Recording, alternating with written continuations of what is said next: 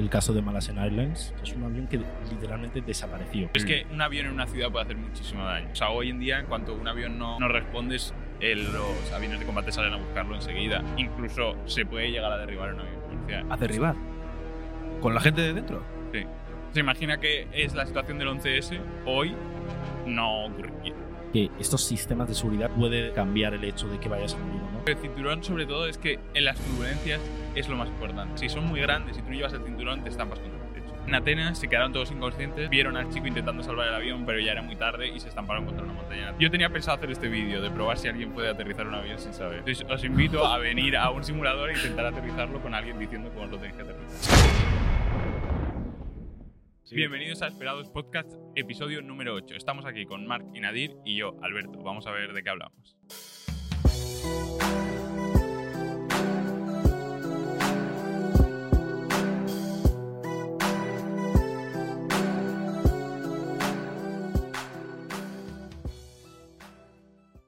Panita, ¿Cómo estás? bien, ¿y tú? Fua, un solaco hoy. Madre un mía. episodio más, ¿eh? Otro más. Número 8 ya. Yo no entiendo cómo hemos llegado tan lejos. ¿no? Don't stop. You know, en catalán. Sí, sí. Bueno, bienvenidos todos al podcast favorito de tu podcast favorito. Eso es. Estamos con una persona hoy. Yo pensaba que el nivel iba a decaer porque, claro, vamos subiendo el nivel, pero lo de hoy es espectacular. ¿eh? Te digo, no, no. Hoy vamos a aprender, nene. Madre mía. Estamos con una persona muy interesante y vamos a hablar, bueno, ya lo veréis en el título, de una de cosa tan interesante como la ingeniería aeroespacial de aviones, del caso, ojo, del caso de Malaysian Airlines, que de hecho salió hace poquito el, el documental en Netflix.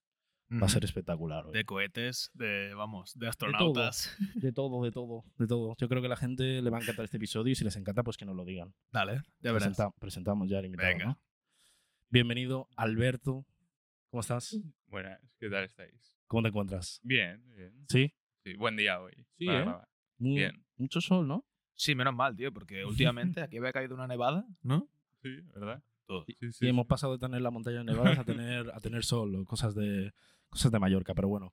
Estamos Bueno. aquí con Alberto, ¿no? Que es más conocido como ingeniero aeroespacial en YouTube, ¿no? Sí. Vamos, con una cantidad de seguidores tremenda. Y creo que bueno. tienes como casi 400.000 o algo así en Sí, YouTube, ¿no? En YouTube, sí. En YouTube es una locura, en verdad. ¿eh? No, locura. Bueno, sino que vayan a ver los nuestros. Bueno, pero- como los nuestros. Para, 200. para saber, sí, un, un un millón doscientos mil, sí. Pero para la gente que no te conozca, que yo sé que muchísima gente te va a conocer, pero para ese poquito de gente, ¿quién es Alberto? Y sobre todo, ¿por qué ingeniería aeroespacial?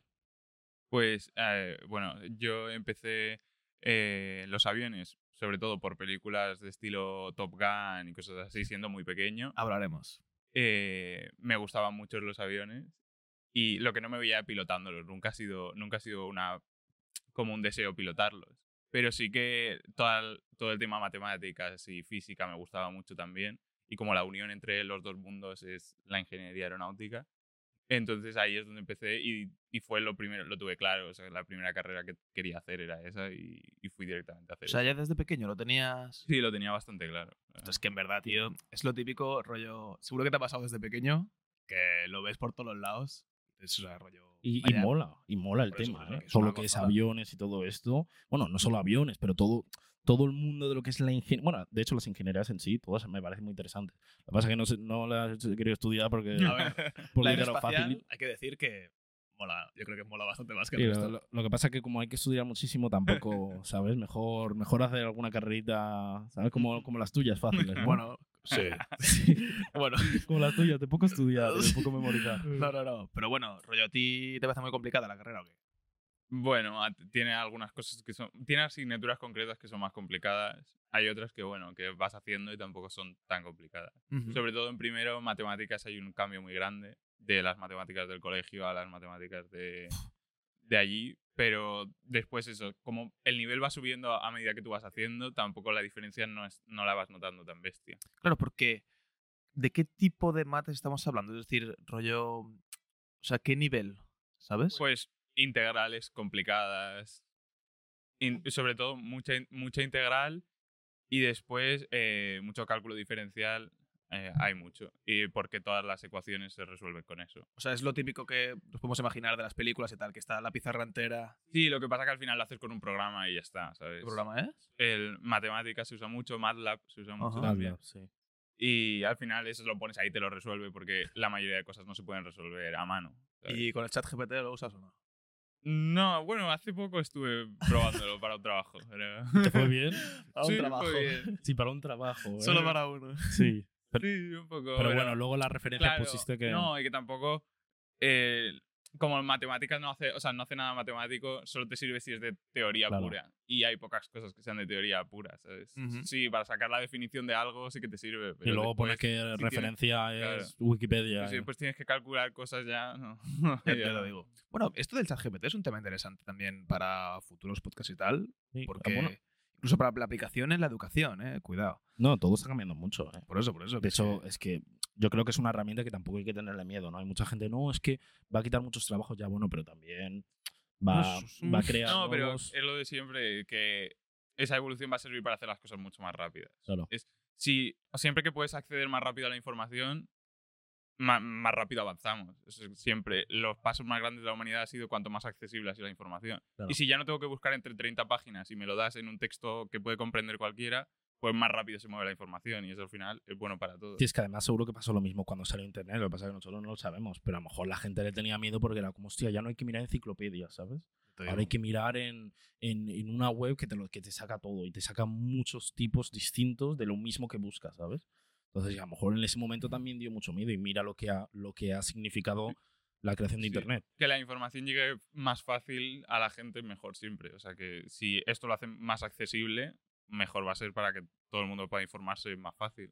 ¿Sabes? O sea, Yo me he dado cuenta que hay mucha gente que cuando piensan en, en ingeniería aeroespacial, que por cierto ya aviso que probablemente en algún momento del podcast no diga bien ingeniería aeroespacial, Ah. o sea, alguna letra me voy a comer seguro, em, piensa en piloto, piensa en, em, em, volar un avión. O sea, ¿qué, ¿qué es para ti o qué crees que es la ingeniería aeroespacial? pues, a ver, hay, muchos, hay, hay muchas ramas dentro porque los aviones son sistemas súper complejos y bueno, las naves también, pero se hace sobre todo aviones en la carrera. Pero eh, es un tema muy complejo con muchos sistemas acoplados, entonces hay la parte de que solo sistemas, sensores, eh, automatización, programación, y después hay, más, hay tema estructural y hay tema eh, aerodinámico. Entonces, esos son como tres áreas bastante diferenciadas y en las que se estudian cosas distintas, porque en la estructura es, se parece más a estudiar la estructura de una casa, por ejemplo. Después aerodinámica es más fluidos. Y lo que es tema software y, telecomunicaciones es que es más parecido a telecomunicaciones. Entonces esas tres ramas son como la- las más separadas dentro de... Pero básicamente es todo ese conocimiento que tienes te sirve, aparte de para aviones, para muchas más cosas, pero son lo que componen todos los sistemas del avión, que es un sistema muy complejo. Entonces por eso tiene tantas ramas, porque al final, claro, tienes todas esas partes que cada una se puede estudiar por separado porque son súper amplias. Claro, y, y has dicho que no, desde siempre no te interesaba la parte de ser piloto. ¿Qué es, qué es la parte que en la que tú te ves el día de mañana? Bueno, no, no te falta mucho en dedicarte plenamente a ello. O, o estás abierto a más cosas.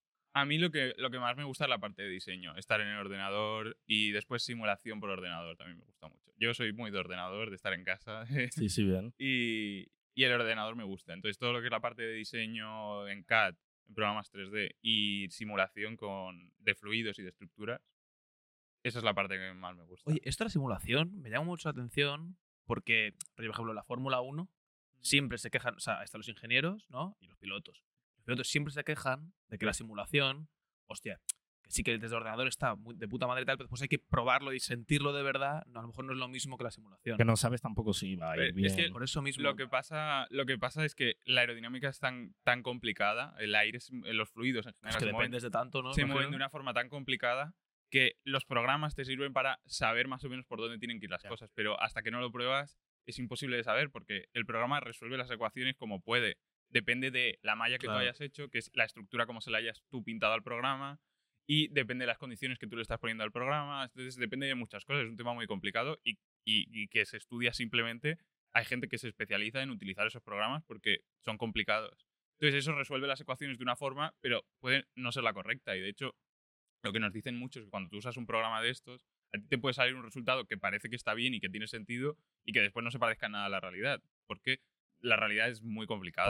Y hay, hay muchos estudios que ni siquiera se pueden resolver a mano y que lo- son muy pocos los casos que puedes resolver a mano porque es un tema muy complejo y las ecuaciones son muy Claro. complicadas. Y además que por, por muy planeado que tengan las cosas, no tiene por qué salir bien. No es como, vale, si junto A, B y C, me va a salir D sí o sí. No. Luego a lo mejor te sale J.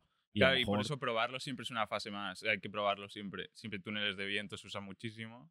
Porque tú en el programa te puede estar dando una cosa, pero hasta que no lo corroboras con lo la realidad, en muchos casos, muchísimos casos, que no da lo que tiene que dar porque el programa lo está resolviendo, se lo está inventando, digamos. Claro, yo imagino que el propio ingeniero esto ya lo sabe. Y aún así siempre tiene una- unas para Por eso siempre, para- es- siempre se busca eh, poder verificar lo que estás teniendo en el ordenador en un túnel de viento. Claro. El ordenador te sirve para hacer aproximaciones iniciales, pero siempre hay que pasar por el túnel de viento para asegurarte de lo que te ha dado el ordenador es lo que de verdad está pasando. Y eso es lo que pasa mucho en la Fórmula 1 y en los aviones también, que se piensa una cosa y cuando de verdad lo pruebas, resulta que no- el aire no se movía como ponían en el programa. Eso, Es esas muy interesante, ¿eh? por eso yo creo que este episodio va a ser espectacular. Es, pero es que a mí todo este rollo es, es la típica re- carrera que todos tenemos. A lo mejor en tu caso no, pero Desde pequeño lo has soñado. que, que- que quieres hacer algo, pero luego creces y dices, vale, a ver, no me, ve, no, no me veo estudiándolo, no me veo sacándomelo, pero me, me gustaría dar el paso directamente a llegar a eso directamente, ¿sabes? Sin tener que pasar por el proceso Es de... un mundo curioso. sí. Claro, es, es- es una pasada y además yo creo que lo que aporta tecnológicamente, bueno, y económicamente es, es bastante grande. Además que la ingeniería, rollo, es que es la creación de cosas, ¿eh? O sea, a mí me parece algo, de verdad, es como un poco como, como algo alquimista. Mola ¿sabes? mucho. Yo esto eh, se lo he dicho él antes que estaba que esta semana hemos estado montando un, un modelo de avión de 3 metros y lo de tú estar en el ordenador haciéndolo a pasar a que exista, ese paso es increíble porque es algo que no existía, ¿sabes? Y Sí, esto tener sí. los conocimientos para crearlo es increíble. O sea, dices que has tenido un proyecto de, de un avión de 3 tío. metros. Sí, estoy grabándolo. He estado esta semana a tope. Está, eh, está en Tarragona grabándolo, está eh, todos los días montándolo, lleva cinco días seguidos. Y ah, lo pero montándolo en la vida real.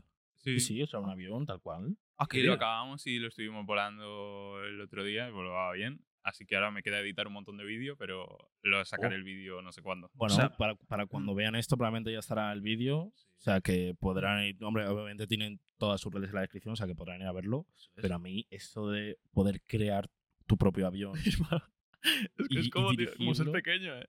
como pequeño, como cuando te regalaban el típico coche Es es teledirigido. eso. un Lego, tío. Es Es que es eso, es que es eso, eso eso por eso manejar. tanto, tío. Porque es, es eso, algo que no existe y después te lo montas tú a piezas como si fuese un Lego. Es Claro. eso. Por eso Lego funciona, ¿no? Porque está guay. A todo el mundo nos gusta montar cosas. Es que eso es lo guay, porque esa es la diferencia entre que te compren un coche teledirigido, que tú te lo compran, pues coges el mando y lo usas, Ya está hecho. a tú hacerlo. O sea, tú sabes cómo funciona y lo has creado tú. Es como, tiene que ser una sensación. Sí, me- a mí me parece increíble eso. Y me mola mucho que esta, esta carrera, esta y todas las ingenierías en general, pero que te dan la oportunidad de hacer eso, de poder crear cosas desde cero y que después funcionen y es increíble, ¿sabes? Y ver dónde falla y dónde no y dónde tienes que corregir y eso, me- a mí me parece increíble ese proceso y me mola mucho. Hostia, es que las prácticas de esta carrera es hacer un avión, guapo. imagínate. O sea, las de la mía es, bueno, yo no iba a decirlo, pero, pero imagínate, es hacer un avión. Y, y, y, bueno, no un avión como tal, pero sí crear algo, imagino, como tal. O sea, os darán para elegir, o, o sí o sí tiene que ser. No, hay algunas, algunas prácticas. No, tampoco hay muchas prácticas muy guays, porque muchas son de, de escribir y de mates y tal, pero ha- hay alguna de, sí, de crear un avión con cuatro palos y, y lo diré cartón pluma, y entonces tirarlo a ver quién llega más lejos y cosas así. Pero es, pero es un avión, entonces, que no, no está mecanizado. Es decir, es. es Este que te digo, de la práctica no, el que hice, el que hice yo sí, que solo era para hacer el vídeo.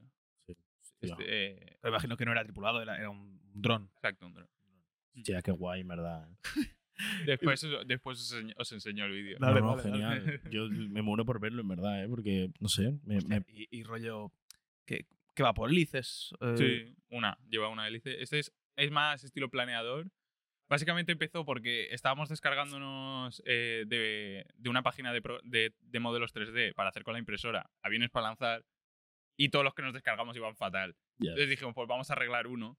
Y entonces cogimos más o menos la base de uno y lo arreglamos. Entonces lo hicimos en 3D pequeñito y está guay porque te lo tiras y te pones uno en cada punta y vas Ah, jugando. qué top. Y, o sea, y, Y entonces, de ese, dijimos, hostia, vamos a hacerlo en grande, tío. Y Buah. nos habíamos comprado una cortadora láser Y entonces dijimos, hostia, pues vamos a hacerlo en grande, en madera. Y, después, y, y entonces hicimos, es más o menos el mismo que en pequeñito, pero en 3 metros y con la... Y, Y de madera, además, el avión. Sí, es todo madera y después con un plástico, un termoplástico que lo calientas y se pega a la madera, eh, como forrado para que tenga la superficie. Natron. O sea, potencialmente viral, 100%. Sí, sí, si no, no, yo invito a todo el mundo que lo vea si ya los has subido, si por lo que sea no lo ha subido, que yo para la fecha donde se suba esto yo diría que sí.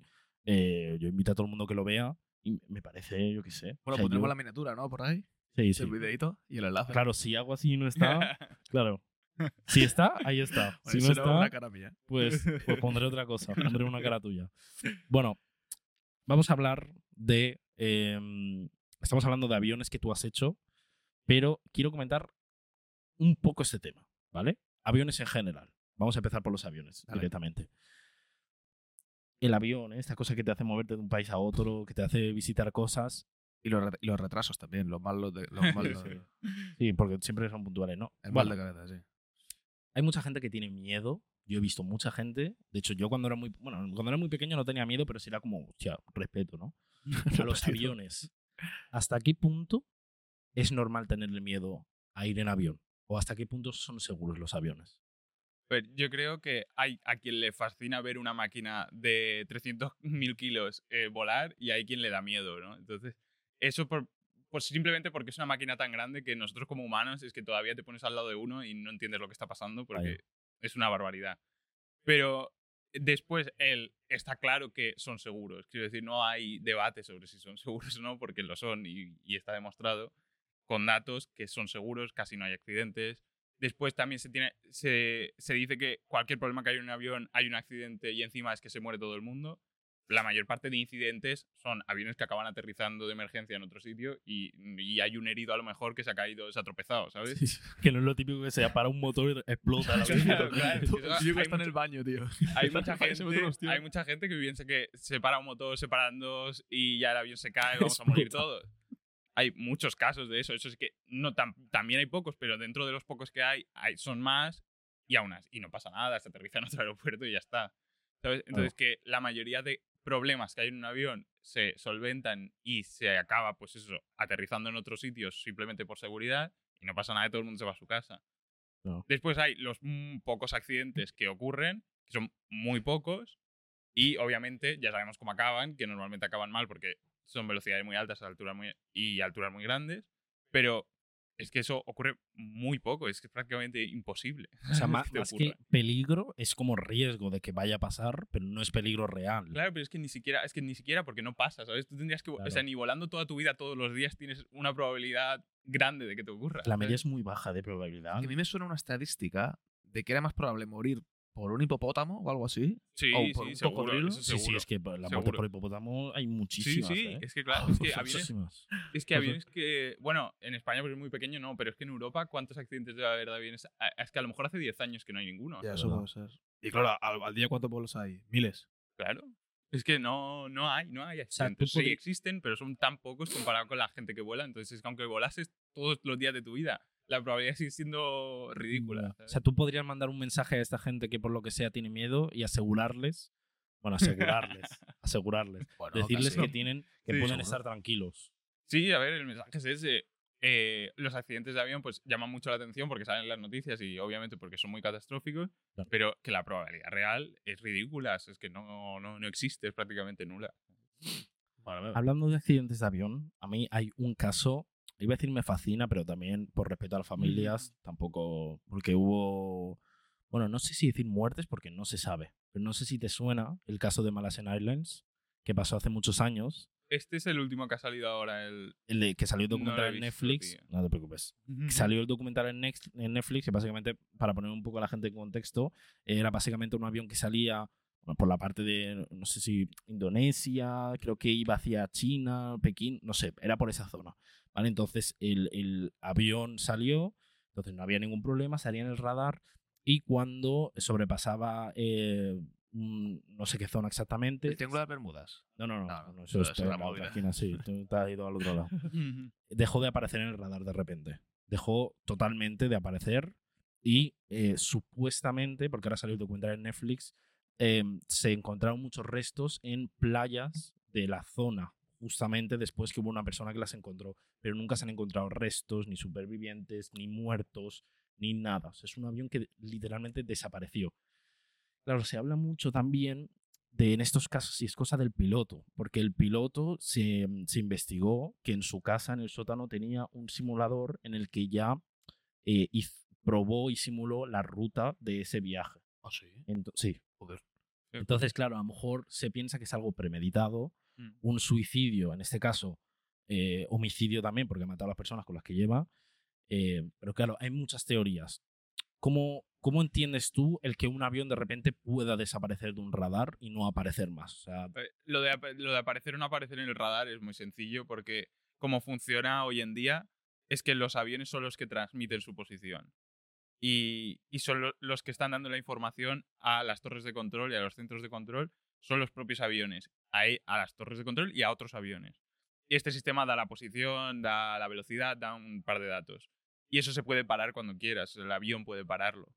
¿Y eso por qué? El avión puede parar ese. Porque tú utilizar, como se hacía antes, un radar que está intentando detectar aviones al nivel a lo que se mueven los aviones ahora es imposible. Porque el radar normal lo que funciona es que te tiene que dar con las ondas que reboten y, y entonces recibes la posición de ese avión. Claro, Eso es inviable con la de aviones que vuelan y a las distancias que vuelan. Entonces lo que se utiliza ahora es este sistema que se llama ADSB y son eh, transpondedores que van pasando la información entre, entre aviones que esto lo que sirve es, por ejemplo, para que si dos aviones van en rumbo de colisión, los propios aviones avisan a los pilotos y tiene un- ayuda a la seguridad y además da la posición a las torres de control. claro, yo tenía entendido que apagar el transponder te, te hacía prácticamente ser invisible, puede ser. A no ser que se utilice un radar primario, que sería el típico radar. Pero sí, en principio, si tú apagas eso, ya dejas de, de dar tu posición. Y esto está a la, esto está a la mano del, del capitán, imagino. Es decir, eso es un botón que, que- Es decir, que si quiere una persona puede dejar de. O sea, De transmitir su posición. voluntariamente, perfectamente puedes dejar de transmitir tu posición. Sí, lo que pasa es que cuando ocurre eso, normalmente, si un avión deja de transmitir su posición y no se conoce de él sobre, durante un periodo de tiempo, ya se mandan aviones militares normalmente a buscarlos y... Ah, porque no es lo normal. O sea, no, Claro, lo- nadie va a pagarlo. Claro, tú, eso, es- eso no, no ocurre, en principio. Mm, Eso tiene que estar siempre activado.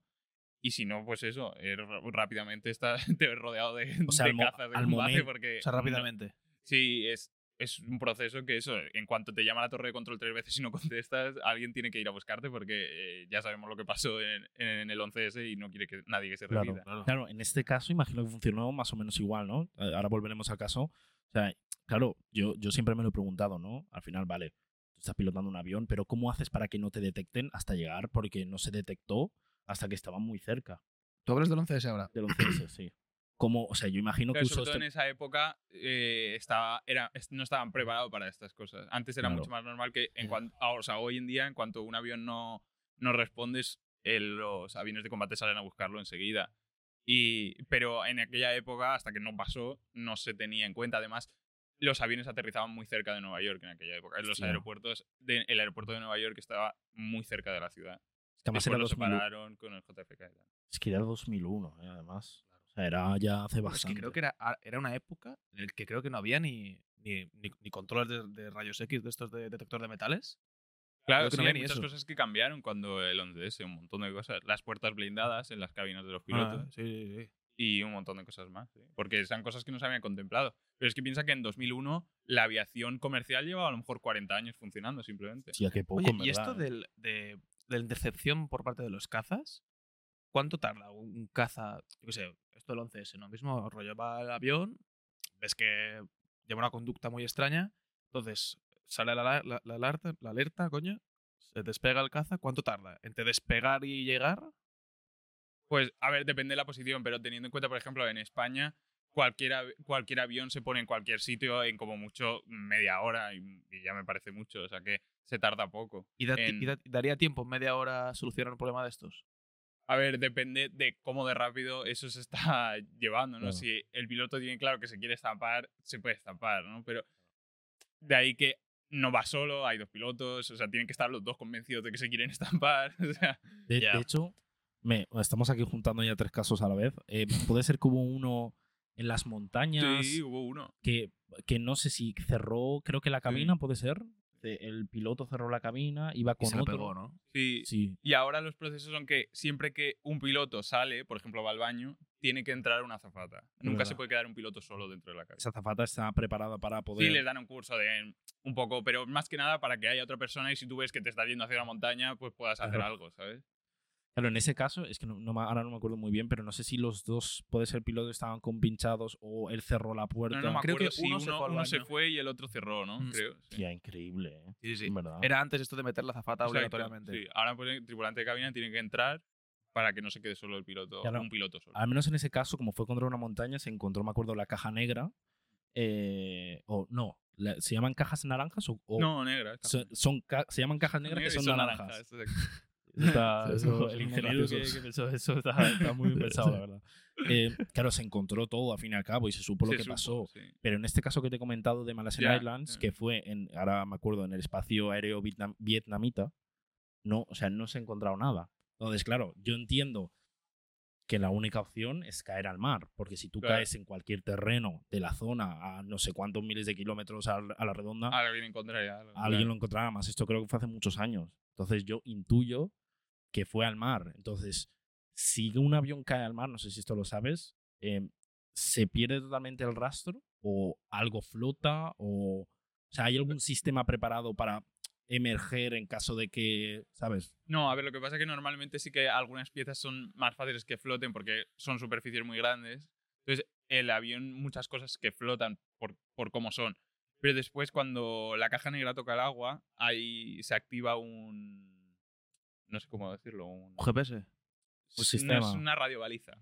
Uh, y, y da la posición. En teoría están preparadas como para dar la posición a no sé cuánta, di- o sea, no sé cuánta profundidad, ahora no me acuerdo del número. Pero están pensadas para que se pudiese bajar a buscarlas y se tuviese la posición durante, no sé, 90 días o algo así.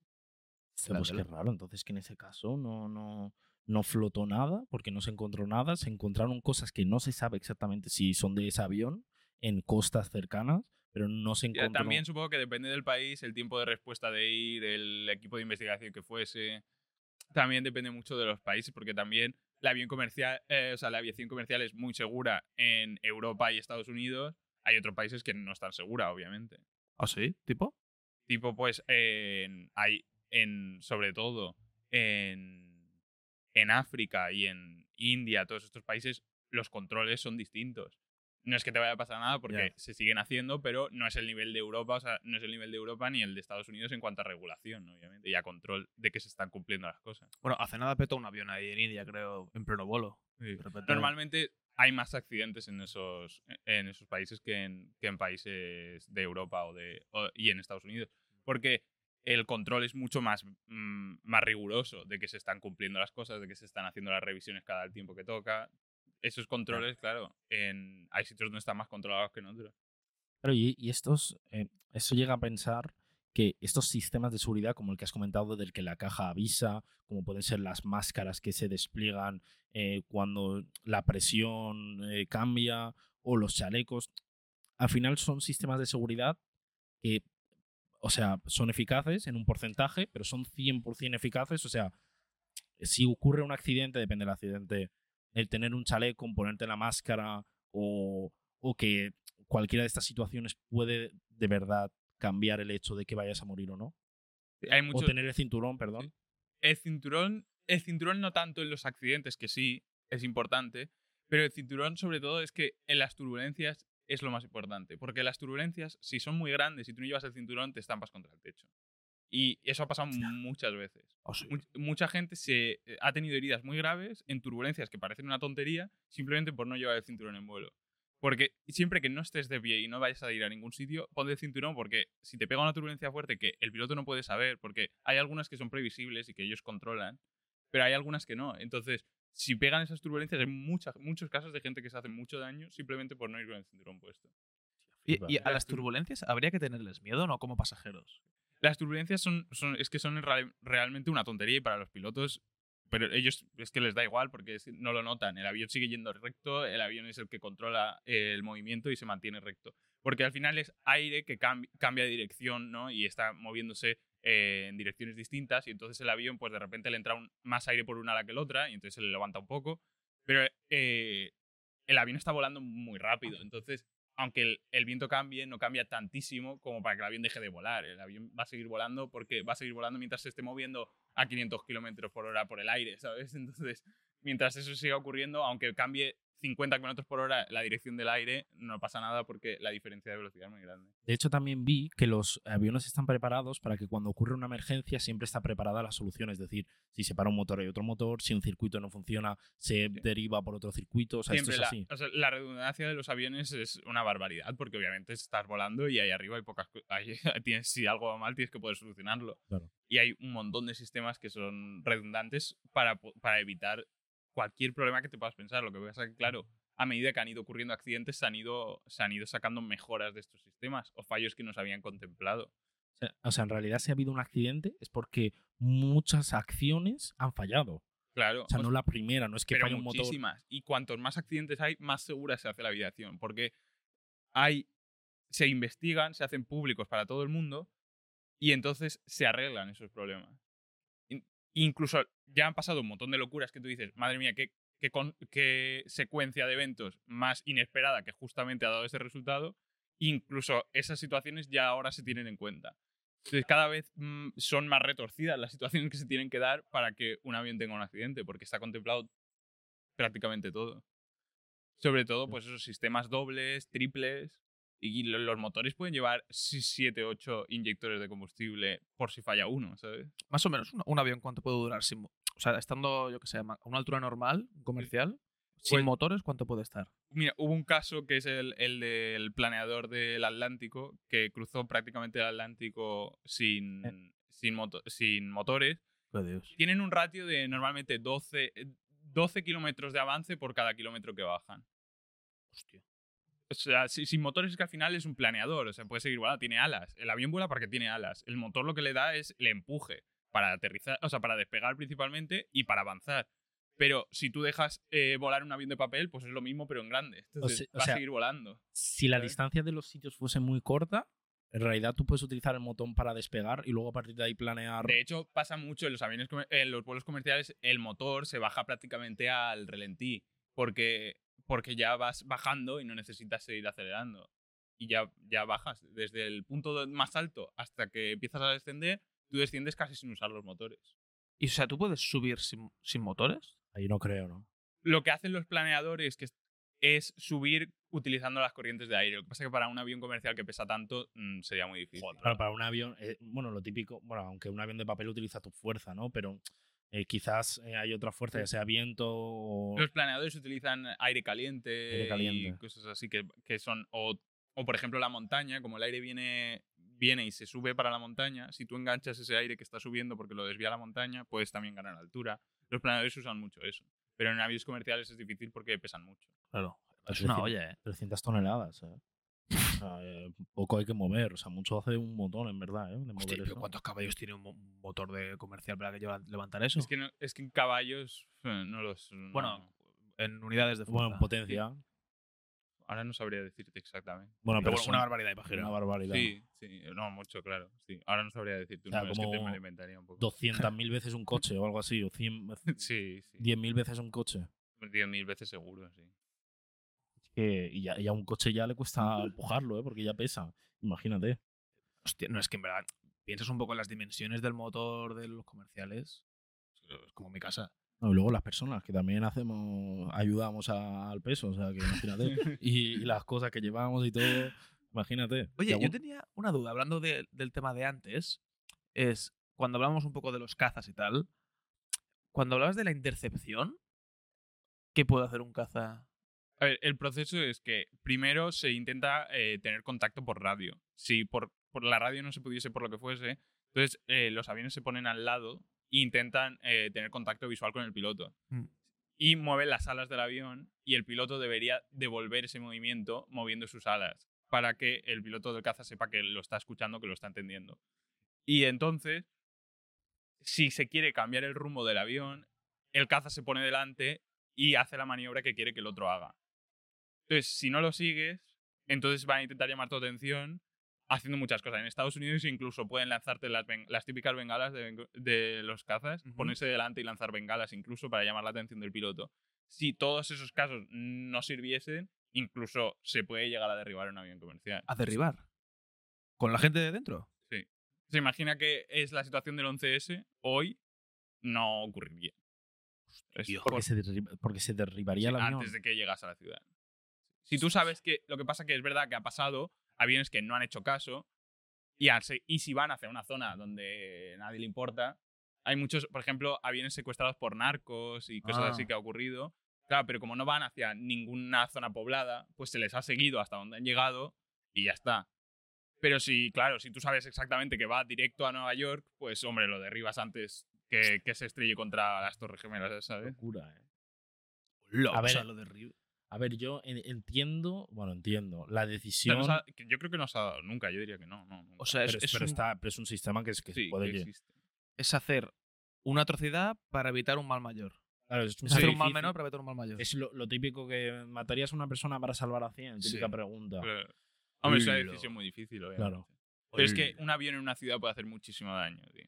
Ya se vio con el 11S, Bueno. pero, pero es que ya se vio con el 11S, quiero decir. De hecho, creo que ese no es el peor caso, ¿no? En sí, y ya es malo. Pero, no, es el, eh, no es el de más víctimas, dices. o sea, en realidad un avión, si quiere, puede causar incluso más ah, de lo que hizo. sí, sí, en vez de ir a las torres, va directo al suelo, se arrastra todas las casas, ¿sabes? Todos los edificios. Yo, Battlefield, cosa ¿eh? esto. Battlefield. Claro, es que es un tema, es un tema complicado, por eso que. Pero es verdad, ha pasado ya lo de que no contestan y simplemente se les ha seguido, pues porque estaban lejos de ciudades, estaban lejos de, de zonas pobladas. Entonces, pues te da igual que se estrellen si quieren contra el campo, ¿sabes? Ahora estaba pensando, tú imagínate el piloto que por lo que sea, tú imagínate, no lo escucha. Y, y no lo escucha y él va a lo suyo y de repente se gira y ve tres misiles yéndole directo hacia el avión. tú. Hostia. Pero es lo que dicen, ¿no? También se, se- se le echan las bengalas esas. Se ¿no? hace Muchas todo, cosas, sí, muchas hay- cosas. hay si no lo ves porque es porque está la última opción, Hay obviamente. muchos pasos, sí, antes de. No van a la primera. De que hecho, por no ejemplo, pasó en Atenas, hubo un caso muy famoso que los pilotos, bueno, todo el mundo, los pilotos incluidos, se, que- se quedaron inconscientes por un fallo en la presurización del avión. De hecho, fue un fallo súper tonto. Que, bueno, un fallo súper tonto y un fallo de los pilotos, como siempre, muchos fallos. Pero venía de un mal mantenimiento. Que normal, muchos accidentes vienen de un mal mantenimiento. Y por eso el mantenimiento es muy importante. Eh, se hizo un, ma- un mantenimiento mal, se dejó un- una válvula, se dejó en la posición que no tocaba. Entonces el avión no se presurizó. Y esto es una cosa que los pilotos comprueban en su checklist de cuando van pasando sobre cosas que tienen que estar puestas, ¿no? Pues esto está encendido, esto está puesto, esto está puesto, y se lo saltaron. Entonces, al saltarse eso, el avión no se presurizó. Cuando llegaron a altitud de, de crucero, la gente empezó a desmayarse, obviamente. Porque eh, no hay porque oxígeno. No hay oxígeno y se tarda poco en desmayarse, o sea, entre, entre 30 segundos y un minuto y medio. o sea, Casi que no lo notas, ¿no? Porque es no, como es como que te atontas y después lo siguiente ya es que está... dormido. Sí. No, pero si no hay oxígeno, no, te, no la palmas. Sí, después con el tiempo la palmas, pero lo primero es quedarte inconsciente. Claro. Claro, después ya hay daño cerebral enseguida y tal, pero lo que es quedarte inconsciente, que es cuando ya no puedes hacer nada, porque mm, ahí eso, es- eso pasa súper rápido. Y por eso es tan, es tan importante lo de las máscaras de oxígeno en el avión y tal, porque enseguida, por eso te dicen, póntela antes tú que, que a un acompañante. Porque en 30 segundos te puedes haber quedado inconsciente y ahí ya no te vas a ayudar ni a ti ni al Es acompañante. muy rápido, en verdad. Es muy rápido. Si por lo que sea se te, se te engancha algo y no. Claro, por eso, pero alguien te la puede poner. Pero por eso tú te la tienes que poner primero. Porque así puedes ayudar a otro. ¿sabes? Pero- Pero, pero lo importante es que tú te mantengas despierto. Es que además creo que es algo que tú no te das cuenta. No, es algo. que. Es, es muy rápido. Es muy rápido y, y que ni siquiera. O sea, lo que hace es atontarte. Entonces, en realidad, no es que tú estés notando que te estás quedando, sino que te quedas como atontado, te ríes, te hace gracia todo. Borracho, hay está pruebas- borracho. Sí, hay pruebas de que hacen a los astronautas y a pilotos de combate y tal, que los meten en una, en una cámara y los dejan sin oxígeno a posta, les van quitando oxígeno para que vean los efectos y que se noten ellos cuando eh, se están quedando, ¿sabes? Para, en- para Para entender la sensación. Entonces les hacen pruebas como de niños pequeños, como un cuadra meter un cuadrado en un cuadrado, meter una estrella en, en la forma de la estrella. Y en cuanto llevan ya un poco sin oxígeno o se están quedando sin oxígeno, empiezan a no saber encajar las piezas, a reírse porque sí, cosas así. Claro, yo estaba pensando ahora en el caso de la presión, típica madre que va con tres niños, Claro. que los niños no son capaces ellos mismos de ponérselo, ella se lo pone, pero en ese tiempo el tercer niño a lo mejor ya han Sí, pasado. pero no pasa nada. Si, si tú le pones oxígeno enseguida, no pasa nada. El problema es que si te quedas en ese... El problema de quedarte inconsciente es que nadie te va... Si todo el mundo se queda inconsciente, nadie te va a salvar, ¿sabes? Porque lo que es el daño llega más tarde. O sea, lo que es irreparable de que por haberte quedado sin oxígeno llega un poco más tarde. sea, si bueno, un tú- poco, bastante más tarde, creo. Si, si tú te quedas inconsciente, pero al momento, bueno, al momento o al muy poco te ponen la Sí. máscara, no hay ningún Claro, te peligro. despiertan otra vez, te ponen oxígeno y ya estás bien, ¿sabes? Pero y- y lo importante más- es que no todo el mundo se quede inconsciente porque entonces no hay nadie para hacer nada. Y con máscara, ¿hasta qué punto puedes aguantar también? Porque digo yo que habrá un límite.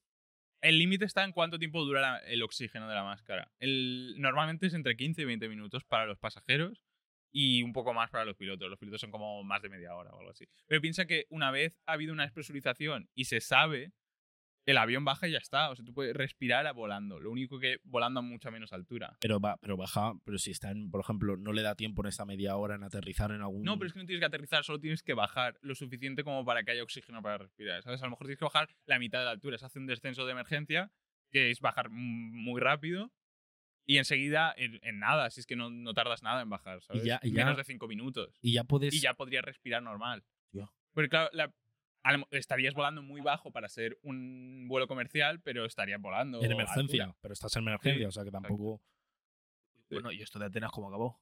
Sí, bueno, lo de Atenas acabó, o sea, hablamos de lo de la intercepción.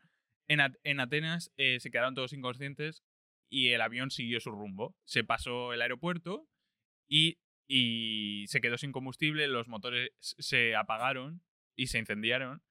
Y entonces llegaron los. llega- eh, lo interceptaron cazas eh, griegos y se pusieron al lado y vieron que estaban dormidos todo el mundo. Y los ¿Se ve bien, perdón? ¿Se, se, se ve claro desde un caza que alguien está dormido? Sí, están muy cerca. O sea, sí, se pueden, se pueden poner muy cerca. Depende también la luz y cómo den al cristal y tal, pero sí.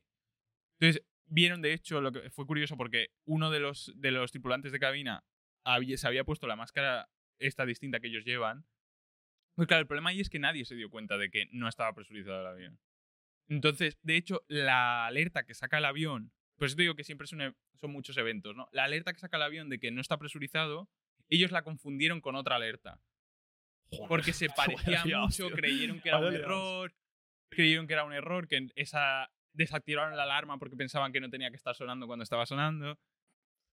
Una liada. Entonces el caso es que este chico sí que se puso la máscara con- y el, el chico había pilotado eh, avionetas.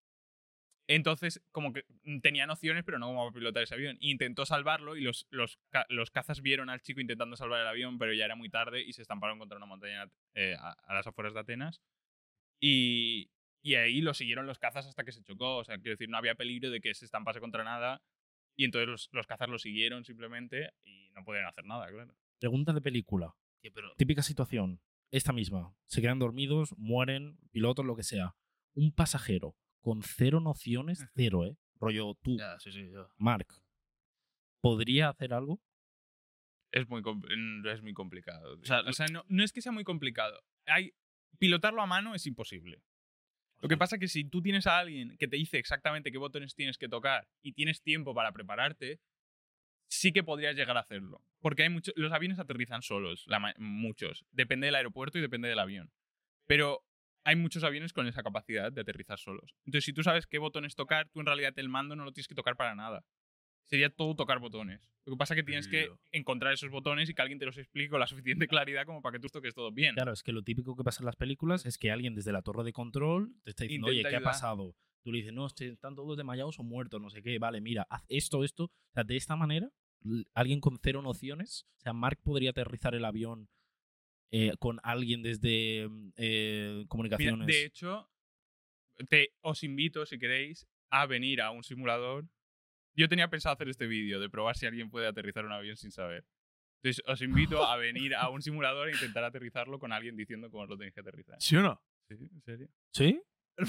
yo yo- lo cojo de una. Yo, yo, bueno, a ver, yo no sé si puede ocurrir daño, pero más destroza el No, es avión. simulador. No, a ver, yo lo que había pensado, cuando lo has dicho, lo primero que se me ha venido a la cabeza es lo de las pelis, que cogen los mandos y hacen así. Sí, pero es imposible. Eso es muy difícil. Lo típico, ¿no? Le das No al se freno puede. de mano. Es, o sea, es imposible que tú controles el avión porque lo que harás es entrar en pérdida y que el avión se caiga, ¿sabes? Tú es muy difícil pilotar un avión a mano. Por eso se utiliza el piloto automático, para eso existe. Entonces, con el piloto automático sí que podrías hacerlo si consigues darle a todos los botones en el tiempo que tengas. Depende también mucho del tiempo que tengas. Pero en serio, podemos hacerlo de simulador. Estaba buscando a Eh, alguien para que, vini- que no supiese nada para que viniese. Estamos, estamos hablando No de que tenemos la ni gente puta. puede ver a un esperados conduciendo, bueno, pilotando un simulador de avión. ¿Pero qué lo tienes aquí o...? o Ah, aquí es que he hablado con, un- con una- eh, tra- trabajo con una escuela de pilotos que tienen uno y ya les dije para, para hacerlo. Y de ¿Sí? hecho estaba esperando a que viniese aquí para hacerlo y estaba buscando a alguien que no subiese nada. ¿Pero esto que lo dices para ahora antes de irte? No, no, ahora no, Ah, vale, ahora vale, no me da tiempo. Pero ya, ya os, ya os No, no, no, no, vamos. pues, Me hace una, una ilusión de la parra. sí, sí, un muy buen experimento. Yo creo que puede salir un vídeo guay. Porque, Claro, por eso, es la Ah, gracia. claro. La gracia era comprobar esta pregunta que me habéis hecho. Y Claro, ya la tenía pensado hace O sea, lo más normal es que nos la peguemos 100%. Bueno, si bueno, no dice- te digo, sí. si consigues dar los botones, yo he visto algún vídeo que lo han hecho en Estados Unidos algunos y, y sí que la gente Ah, sí. con los botones puedes conseguirlo, depende del tiempo que tengas. Ya, pues en verdad has tenido una ideaza, porque esto literalmente no lo he visto en ningún Es que la pregunta que se hace, ¿eh? es que es la pregunta que se hace todo el mundo, es alguien cualquier persona podría aterrizarlo. Y sea, lo quería comprobar, entonces se hablé con ellos para Pues ver ojo, eh, porque, porque ni la gente que tiene muchos medios, rollo streamers muy grandes y esto, nunca he visto que hagan un vídeo así. eh. O sea, que puede ser un videazo por tu parte, eh, la verdad. Guay, que- es buena idea. eh, que, pues ya os diré a ver si cuándo lo podemos. Yo es que como voy viniendo y yendo, tengo que encontrar una, una fecha Yo- que me vaya bien. Pero Claro, yo, yo, yo tenía esa duda, primero por lo que has dicho, porque todo el mundo la tiene, y la segunda porque es una, es una situación que, como siempre, es muy difícil, pero puede suceder. Sí, es prácticamente imposible, pero sí, sí. O sea, ahora, ahora entiendo lo de la probabilidad de que pase un accidente en un avión. O sea, es que tienen que pasar como nueve cosas mal, o doce, Sí, para, para que pase. Entonces, hostia, en verdad. eh, todo lo que ha pasado es muy difícil, en verdad, ¿eh? Hostia, qué, qué, qué curioso. Bueno, yo he visto, hablando de accidentes, eh, porque por si la gente no lo sabe, con Alberto yo he aprendido una barbaridad. De Una- momento, yo Una barbaridad. Y yo con esto de los accidentes he visto que tu vídeo más visto, que por cierto tiene nada, 40 millones de visitas, Ah, sí. muy, muy poquito, Nada, nada. muy, muy, muy poquito. Estás hablando de lo que pasa cuando una ventana se rompe. Entonces, claro, yo mi primera, mi primera imagen es ventana rota, típico de, de los aviones que eso empieza a chupar, te, te mete para adentro, te, te lanza, te empieza a chupar todo, y, y- pero al parecer no es exactamente así. No. El, lo de las ventanas, primero que son muy difíciles que se rompan, en el vídeo lo explico, ¿no? Que hay tres paneles. El primero es el que tú el que tú puedes tocar, que es un panel que no sirve de nada, es simplemente estético. Y después hay dos que son estructurales, que son los que están enganchados a la estructura del avión y forman parte de la estructura. Ahí es donde está preparado para que si uno se rompiese, siempre hay otro de seguridad.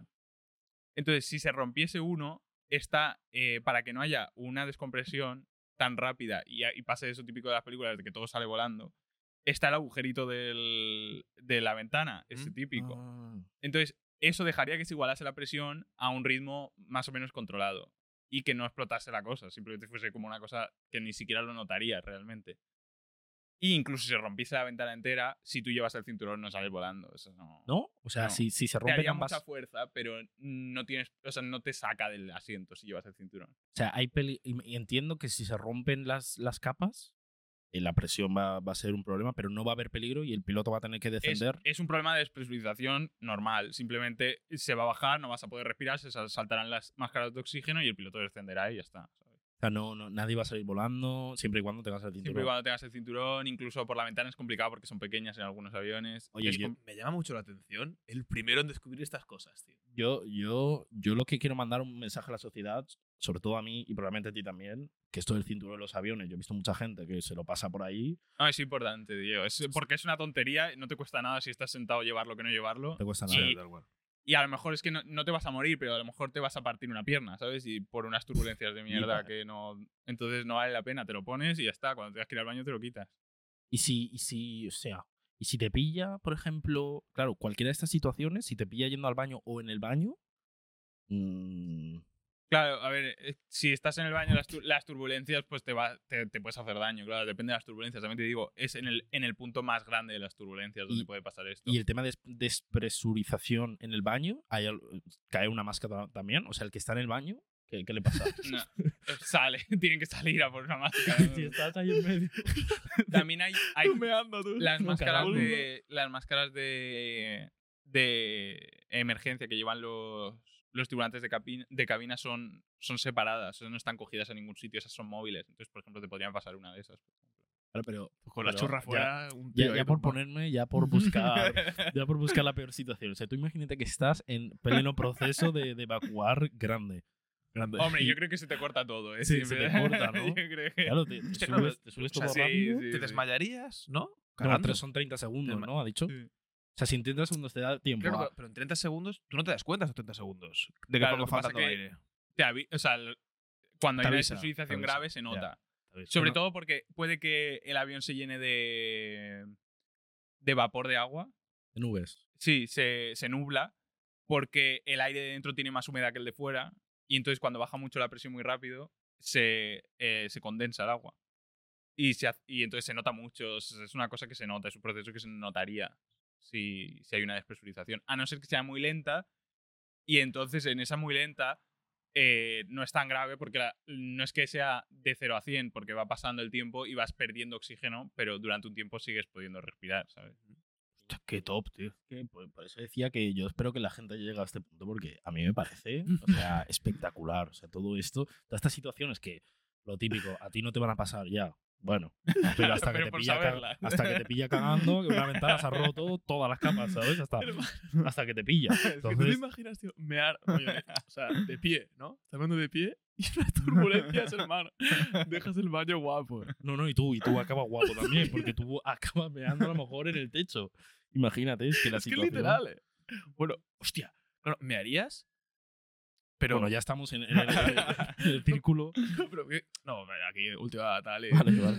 Gracias. Eh, o sea, estarías, por un momento estarías meando, pero en el, en el aire. O sea, sin tocar el suelo. Sí, sí, podría pasar. Hermano, locura. Tienes una sensación ya. ¿eh? Ahí flotando y diciendo, a ver si desde Claro, aquí claro. apunto. O sea, y en vez de ir para abajo, Bueno, bueno, Pero eso, las turbulencias más graves que es, normalmente hay muy pocos pilotos incluso que hayan vivido turbulencias así de graves. ya, claro. Normalmente las son, o sea, porque hay como niveles leves, moderadas, y normalmente las leves son las típicas que tú puedes notar un poco de movimiento, después las moderadas son que ya te puedes mover del asiento un poco, pero y eso es lo que normalmente ha vivido todo el mundo. Vivir cosas que, que se empiezan a abrir cajones, se eso es muy complicado. Prácticamente muy, ni siquiera los pilotos lo han vivido volando Ya. muchos días. fíjate que no sé si te lo he dicho alguna vez, te lo he dicho, pero yo desde pequeño siempre he querido ser piloto. De hecho, mi, mi familia siempre ha querido que sea piloto. ¿Ah, Siempre, sí? no sé por qué, a mí me, me ha encantado. O sea, de pequeño, el- la mayoría de mis juguetes eran todo aviones. ¿Qué pasa? Que luego creces y ves lo que vale ser piloto. Y Sí. que no puedes tener ningún problema ocular. De hecho, Sí. yo me pensaba que era como, vale, si tienes dinero, tienes un problema ocular, te operas y ya está, pero creo, no estoy seguro, ¿eh? Yo tampoco. No, es que no, sé exactamente cómo creo va. que si, que si te has Incluso operado con no la vale. operación no sirve, puede no ser. vale. Oh, sí. Mm, no vale. Me suena a mí algo así, pero tampoco no estoy muy puesto en cómo va lo de las Pues, licencias. o sea, fíjate, es como, es como decirle, a ver, a lo mejor hay alguna opción que ahora no sabemos, pero es como decirle a un niño, en el momento en el que dejes de ver mal, si tienes muchas opciones para trabajar en tu vida, ya te puedes quitar unas cuantas, ¿no? Como puede ser la de ser Mm. piloto, porque no, nunca vas a poder llegar. Y luego lo que vale. Que vale. Sí. de No, hecho, o sea, ya- para, para ser piloto, primero hay que tener una carrera o no hace falta. No, No. no, es un curso simplemente Un que tienes que pagarlo. A ver, el problema de ser piloto es que las horas de vuelo son muy caras. O sea, volar es caro. Entonces, si tú tienes que hacer eh, 100 o 50 horas de vuelo y cada hora tiene que valer más de 100 euros, pues claro, ahí ya tienes... es, como, es como las prácticas de la autoescuela, ¿eh? Es como. Claro, es, es que no es tan distinto a las prácticas de la autoescuela y sobre todo los niveles bajos, ¿no? Después ya es muy- mucha teoría y tal. Pero en el sacarte el de privado, por ejemplo, claro, no es tan distinto a la autoescuela. El problema es que las horas de vuelo son difíciles de conseguir y muy caras. ¿Y vale la pena a la larga hacerse piloto? O sea, pagar todo esto después te vale la pena. Ahora no sé cómo está, pero es verdad que la cosa ha ido mucho a peor- muy a peor en cuanto ¿Sí? a sueldos y, y condiciones. Y que ahora con todas las todas las low cost que han salido, Ya. porque antes era como ser piloto, eres rico, ¿no? Entonces sí, sí, sí. eso ha cambiado mucho. Porque ahora la- las low cost pagan un sueldo normalito, sobre todo cuando empiezas te pagan lo menos posible. Entonces, y sobre todo la gente que sigue viviendo bien siendo piloto es la gente que vuela lejos. El que se va eh, Madrid, Nueva York, duerme una noche en un hotel de puta madre y después se vuelve, ese cobra que te cagas. El que está volando Ryanair siete vuelos al día y acabando en la misma base todos los días, yéndose a su casa a dormir, ese cobra normalito. A ver, que también, también hay que decir normalito, que probablemente cobre más que un dependiente del Mercadona. Sí, Pero, para lo que te ha costado Exacto. y para lo que conlleva, eh, entiendo que. de- de- ¿Sabes más o menos de cuánto estamos hablando? Mm, No, No al- es que me lo- no porque lo voy a decir mal y, y no. Claro, a lo mejor eh, yo, yo entiendo que obviamente miles, pero no, no sé hasta qué punto. Pero no muchos miles. pero no llegaría a cinco cifras, por ejemplo. Que va, que va, que va. O sea, me refiero a uno que, que, que va, por Ah, ejemplo, sí, eso sí que debe. Eso con la experiencia de mensual, digo. No, no, mensual. No. Ni los que van lejos. Sí, alguno igual, sí. Sí, los que van lejos sí que llevan muchos años en aerolíneas de bandera, rollo Iberia, Lufthansa, todas estas. Esos sí que quedan todavía que cobran más de 10.000 euros. Pero de Ryanair es que no, es que no, es que cobran Y, normal. y- y esto de las low cost me enlaza muy bien para lo que te quiero preguntar. Y es que eh, al final, ¿por, por qué es tan barato? Porque entiendo, yo sé que ya no es así, lo que pasa es que quiero explicarlo, pero tú de toda la vida, ¿no? Si tú compras un producto, como puede ser, vamos a decir ejemplo de un móvil. Si un móvil te cuesta mil euros es porque es, es mejor en, en ciertos términos. Si compras un móvil de, de 150 euros es que es peor que el de 1000. Sí. Entonces, en términos de avión, si tú vas en un vuelo de 1.500 euros y si tú vas en un vuelo de, bueno, que cuestan muchas veces 6 euros, estás yendo en un peor eh, avión o un peor vuelo, unas peores condiciones, o son las mismas, pero tú estás en una peor Vale. silla. Lo que pasa con las low cost es un modelo de negocio que se inventó en Estados Unidos con Southwest y después se copió aquí en, con Ryanair y con EasyJet. El, el modelo es básicamente cortar todos los gastos que se tienen, que suelen ser, los gastos más importantes son el combustible eh, y temas de aeropuertos y todo lo que es eh, toda la operación del aeropuerto. Eso es carísimo para el avión. El avión mientras esté volando está ganando dinero. El problema es cuando estás en tierra, porque estás pagando al aeropuerto por estar, a la gente que está moviendo las maletas, al que, al que pone las escaleras, al que pone el tubo del aire acondicionado, todo eso lo tienes que pagar. Entonces ahí recortan lo máximo posible. Y en aeropuertos igual. Hay aeropuertos que son muy caros aterrizar y hay aeropuertos que son muy baratos. Entonces ahí es donde Ryanair, ¿dónde vuela? Pues al aeropuerto más lejano. Y te lo venden como que es de esa ciudad y a lo mejor estás a una hora y media de coche de la ciudad. Entonces han conseguido meterse en aeropuertos que están alejados, entonces les, les están eh, cobrando súper poco por estar en ese aeropuerto y pueden bajarte el dinero. Después tienen eh, tiempos de, de que desde que se bajan unos hasta que se suben otros de media hora. Entonces el avión se limpia mucho menos, mucho más rápido eh, y todo se hace mucho más rápido, entonces se están ahorrando. Con que sean 10 minutos a la larga del año se están ahorrando mucho dinero. Ya ves. Entonces es exactamente lo mismo, quitando de los privilegios, hacerte un vuelo de, con Ryanair de 6 euros que hacerte uno con Qatar Airways. De hecho, es que pueden usar hasta el mismo avión. O sea, eh, por ejemplo, eh, Air Europa o Iberia utilizan el mismo avión que Ryanair en muchas ocasiones, el 737. Usa- lo que pasa que unos utilizan los asientos más pegados, eh, no te dejan subir la maleta y te cobran, te hacen sorteos en medio del avión, o sea, Ya ves. ¿sabes? Es esas cosas. El, avión va a estar normalmente más sucio porque lo limpian en- con menos tiempo Ya. todas estas cosas que van sumando a que el precio lo, a, a reducir sus costes. Y, y luego está en el 737, si te toca el asiento 11A, que no, Sí. que no ni ventana ni, ni, ni nada. O sea, es pared, literalmente. O sea, si por lo que sea, esto es un, un truquillo para la Sí. gente, si tenéis que coger, aunque bueno, no saben el modelo, pero normalmente por lo que dice suele ser el 737. El de Ryanair siempre es el 737. Siempre. Siempre. Que eso es otra cosa por la que pueden hacer tan baratos sus costes, porque siempre usan el mismo avión. Es el mismo avión y el más moderno que se pueda. Porque compran muchos aviones. De hecho, durante la crisis 2008, Ryanair fue el que más aviones compró. Porque así cogen mucho, un pack de muchos aviones, les hacen descuento por comprar tantos aviones. Y al ser siempre el mismo avión, sus pilotos están entrenados solo para usar ese avión. Entonces, Madre los mía. costes de entrenar a los pilotos son mucho más baratos. Y los tripulantes de cabina igual y todo el mundo alrededor del avión solo tiene que saber usar un avión. En Mm. cambio, en Iberia a lo mejor tienes que tener un piloto que ahora lo vas a pasar a llevar otro avión. Se tiene que ir una semana a Londres a simulador de ese avión concreto, después volver y así puede usar ese avión. En Ryanair todo el mundo usa lo mismo, un coste menos. Así con todo. Entonces, por eso reducen tanto el precio, porque sus costes, tal como nace la compañía, ya sus costes son mínimos. Está bien O sea, pensado. Es el modelo económico. Y claro, por, por eso se lo decía a la gente, porque, a ver, no, no sé cuánta gente elige los asientos. Tú, tú, por ejemplo, nosotros lo siempre lo ponemos rollo aleatorio, porque encima es gratis. Pero si tenéis que elegir, no elijáis el 11A, Sí. Porque no, porque no tiene. Ah, bueno, sí, te da igual, pero rollo es, es una. Es una Es una pared. A, a tu izquierda, ¿sabes? O sea, no. Hay, hay una página que es Window Guru, creo, que es para saber en cada modelo de avión que es- Hostia. cuáles son los mejores sitios para sentarse. Está guapo, ¿eh? Porque, porque hay, hay otros casos, hay muchos otros aviones que tienen como sitios donde no hay ventana. Eh. Hay el 787, que es más para vuelos internacionales. Eh, ese tiene también, no, no sé qué fila es, que también tiene... Y esto, por, por lo que tengo entendido, es porque pasan muchos de los circuitos justo por esa En el parte. 737 sí. Después hay otras razones. A lo mejor la estructura ahí tiene que estar reforzada. Por ejemplo, en los nuevos que son de, de fibra de, de fibras, las uniones están hechas, se, se- se hacen tres piezas y en las uniones ese es el punto más débil. Entonces ahí no te interesa abrir un agujero a lo mejor y por eso ahí no hay ventana. Entonces eh, pueden ser por razones estructurales o simplemente por eso, porque pasan conductos de aire, pasan conductos de electricidad o lo que sea. Pues mira, Nadir, de lo que hablábamos de esto de los vuelos más baratos y tal, por ejemplo, en Ryanair, el simple hecho este, de, por ejemplo, de poner el, como el, el túnel este que te lleva directamente Exacto, andando, eso es una cosa más que hacen. con sí. Ryanair nunca, nunca Exacto, usarás nunca. un cacharro de esos, Exacto. ¿sabes? Eso es un coste B, ¿no? Está bien. ahí está.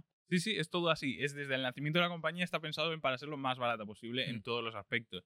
Por eso al final sus costes eh, son, mm, son mucho más pequeños que de cualquier compañía. Incluso compañías que están intentando ser baratas no son tan baratas porque es que en todo ahorra Ryanair, en cualquier cosa porque ha nacido siendo ahorradora, ¿sabes? La empresa. Entonces Claro.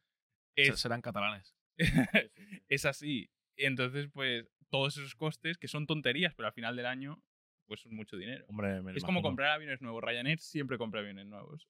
Porque los aviones nuevos son más eficientes. Y a lo mejor es un 2% o un 3% más eficiente. Pero eso, al final del año, son muchos litros de combustible. Ya ves. Ah, Ya pues ves. mira, hab- hablando de combustible, me, mm, te quiero decir que, claro, nosotros vemos en el transporte ordinario, que ya puede ser coche, moto, eh, ahora buses, que están eh, variando. De hecho, creo que salió la ley que para 2030, si no me equivoco, no se iban a vender más coches de, em, Gasolina, de, ¿no? de- de gasolina diésel.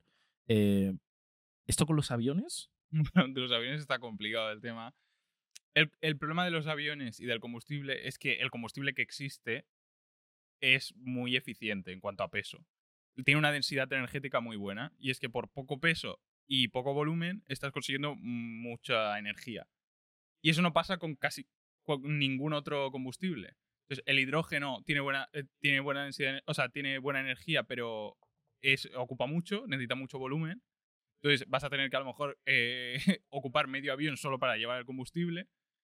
Después la electricidad, el eléctrico. El problema de las baterías es que pesan un montón y también ocupan mucho para la energía que te dan. O sea, realmente lo más óptimo es lo que tenemos, que pesa poco y te da mucha energía. ¿Y hay alguna opción a la que se pueda llegar a corto o largo plazo? Yo a corto, a corto plazo va a ser biocombustibles, que es lo que se está haciendo ahora. Muchos aviones están probando motores que funcionan solo biocombustibles. ¿Eso qué es un biocombustible? Pues son eh, combustibles pues, extraídos de eh, plantas. Vegetales, y de- sí. Combustible vegano. Y están experimentando con eso. Y después está, Airbus está sacando eh, su serie de cero emissions, que es con hidrógeno. Pero claro, ese es el problema del hidrógeno, es dónde vas a meter el hidrógeno ¿no? y qué sistema vas a usar. Entonces, el hidrógeno ocupa mucho y a lo mejor, pues sí, si estamos dispuestos a que las aerolíneas van a tener que quitarse cinco o seis filas para meter unos tanques de hidrógeno a la parte de atrás del avión, pues sí, pues tendremos aviones limpios probablemente. Que de hecho están haciendo lo contrario. O sea, ellos su opción, o al menos las, las low cost, es cuanto más. de Cuantos hecho, más pegados y en más puedan Ryan- meter, En mejor, sí, Ryanair a mí ya. No, sí, Ryanair es duro. ya, ya, me, ya me empieza a costar un poco, ¿eh? A mí ya, no sé a ti, pero a mí ya, cuidado. O sea, a ver, los que están delante imagino que no, pero, pero porque al final intentan acortar el máximo espacio. Y me acuerdo que salió una noticia que ah, luego iba a ser un bulo que, que iban a hacer como vuelos de pie. Ah, sí, no, porque es que al, al director ejecutivo de, Ah, de. Ryanair le gusta mucho esto, ¿no? De Sí, ir a sí. entrevistas y decir barbaridades. Sí, También sí. dijo lo de que iba a cobrar por ir al baño. Sí, es un tío, es un personaje. Sí, sí. Es, muy, es, una gran persona, la verdad. Sí, entonces dijo lo de que lo de ir de pie, eh, que bueno, no era de pie exactamente, era como unos asientos que solo apoyas el culo pero estás como de pie. Lo de los buses, ¿no? Que Sí, tienen un como poco- un, un- Madre mía. Sí, sí, sí, Sí. Pero que iban a ser como el, mucho más baratos incluso, ¿no? ¿Puede ser? Claro, es lo que él dice, él- igual que es que siempre dice lo mismo, ¿no? También lo dijo con lo de los baños. Dice, yo no quiero el dinero de pagar el baño. Claro. Pero con ese dinero voy a poder hacer los billetes más baratos.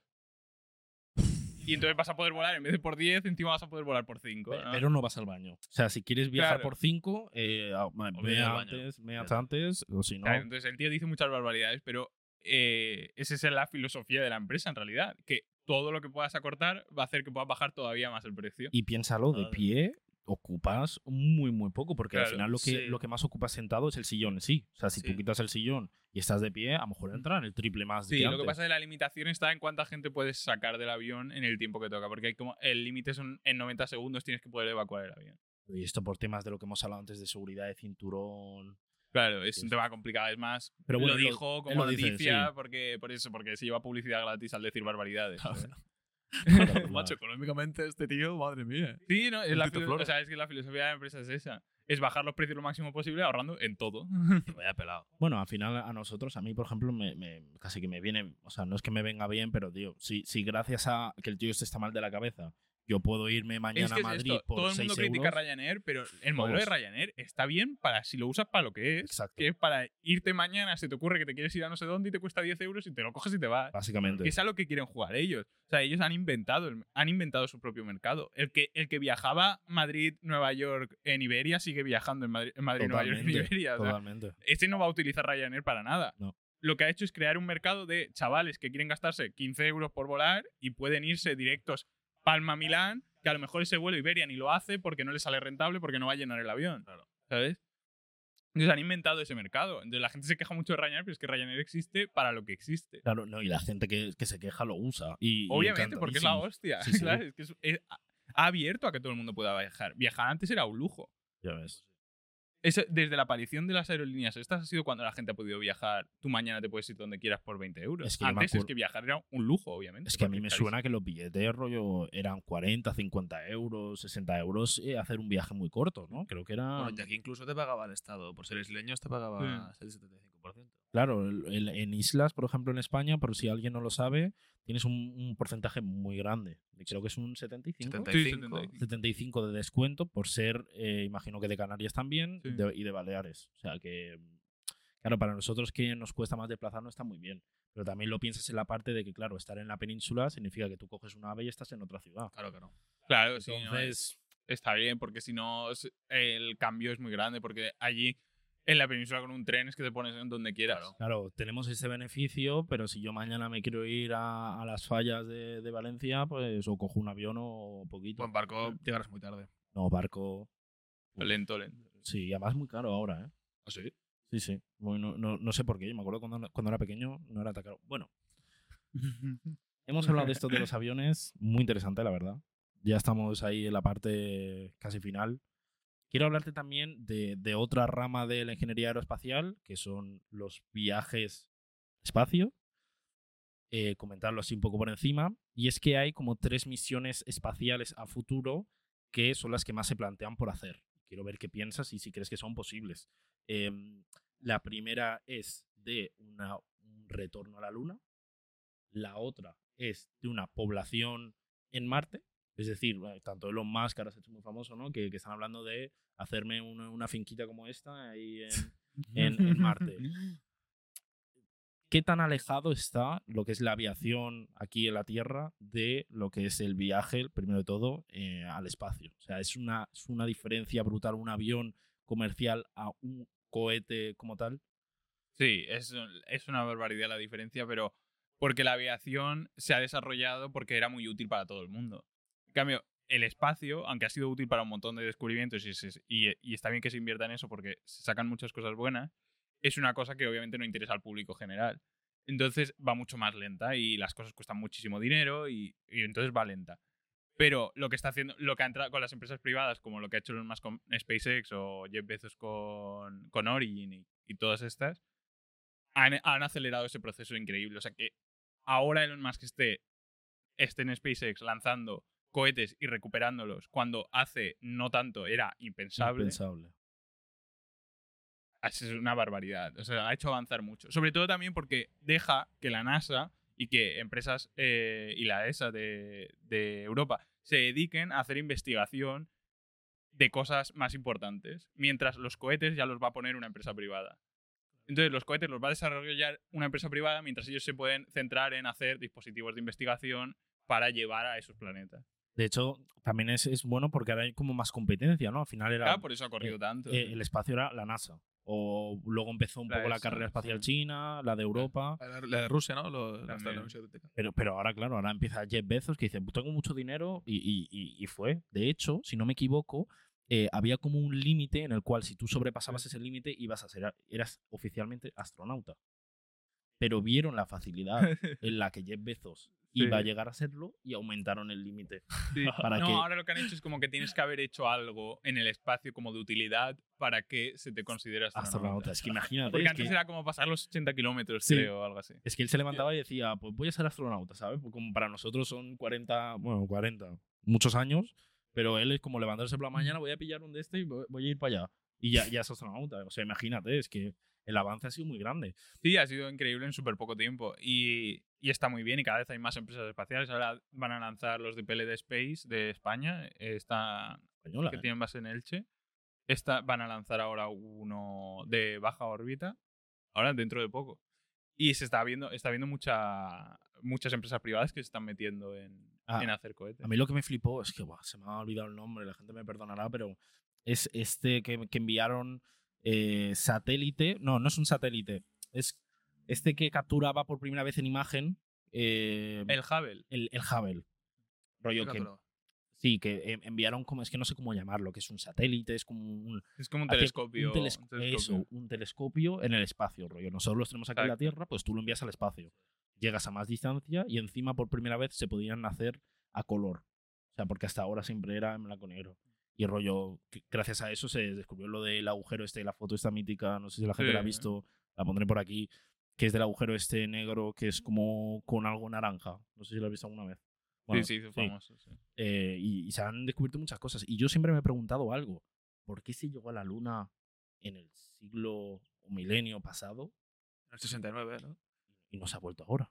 O sea, ahora que está todo más avanzado y es más fácil, Pero no se ha la- la Luna se ha ido muchas más veces de las que se conocen. O sea, hay muchas misiones de Apolo que han ido a la Luna. Mucha más gente ha pisado la Luna después de, de Armstrong. Lo que pasa que en la Luna tampoco hay gran cosa que hacer. ¿Sabes? Quiero decir, es una roca. Entonces, Roca No hay y polvo, ¿no? claro, no hay nada de interés. Sí que se, con las misiones Apolo se colocaron muchas cosas que nos sirven para ahora medir, pues muchos espejos para poder medir desde la Tierra, algunas cosas que eran útiles para hacer cuatro mediciones y ya está, pero realmente en la Luna es que no hay mucho más de interés que o hacer. sea, allí. se sabe todo lo que se tiene que saber de la Luna. En principio sí, porque es que es una roca, es que no, es que no, no, tiene, no tiene nada de interés. Entonces por eso no se, ha, no se ha ido más tampoco. Sí que hubo, eso te digo, el Apolo se conoce obviamente la del 69, pero hay muchas, eh, después se siguió yendo varias veces para hacer cuatro cosas, pero que no hay nada más que hacer, por eso no se ha ido más. Y, pero que la gente dice, ¿cómo puede ser que un cohete vaya en esa época con la tecnología que había y tal? Pero es que un cohete en realidad es, es eh, con que tenga mucha fuerza para arriba, sale, ¿sabes? Y de hecho, el control de esas naves era muy simple, es que era muy sencillo. O sea, cabía. Ahora, tu móvil es mucho más potente que el procesador que llevaba eso. ¿Sí o no? Flipa, ¿eh? Sí. Pero Dios. muchísimo más, pero por una más. barbaridad más. Claro. Si el código estaba escrito a mano, o sea, en papel. Y, y- y me acuerdo de la maquinaria a nivel ordenadores que Sí. tenía, eran como salas y salas. Ahora, ahora probablemente este Ya, con portátil Con ya- este, claro que sí. Sí, sí. Entonces, que no era. No es. O sea, obviamente es complicado, pero que se podía hacer, no era una cosa que estuviese eh, fuera del alcance de la tecnología que teníamos. sea, que ya no- obviamente ahora lo hacemos mejor y con más precisión, pero, pero era una tecnología que existía. o sea, como que ya no es muy rentable volver a la Luna, ¿no? Claro, Claro. si no, no, no hay nada que hacer, pues ya no, no. ¿Ya para qué vas a ir, sabes? ¿Y Marte? Marte es por tema de investigación, porque no se ha ido nunca, es como ir otra vez por primera vez a la Luna, pues ahora puedes descubrir otro planeta y es la hostia, y se sacarán cosas. Pero bueno, ya llevan muchísimos años los rovers allí consiguiendo el Curiosity y tal, consiguiendo un montón de, de información. Ha salido Elon Musk con la misión esta que quería ir a Marte por sus huevos, que está bastante bien porque es como una especie de carrera espacial en el que todo el mundo va a invertir para que eso ocurra y está bien. Lo que pasa que también a Elon Musk le gusta mucho hablar y decir Sí, qué va a sí. hacer y tal. y Como el de después- Ryanair. Sí, un poquito. Es, es- es el de parecidos todos, no sé por qué, pero Sí, gente con sí. dinero y con poder, no sé.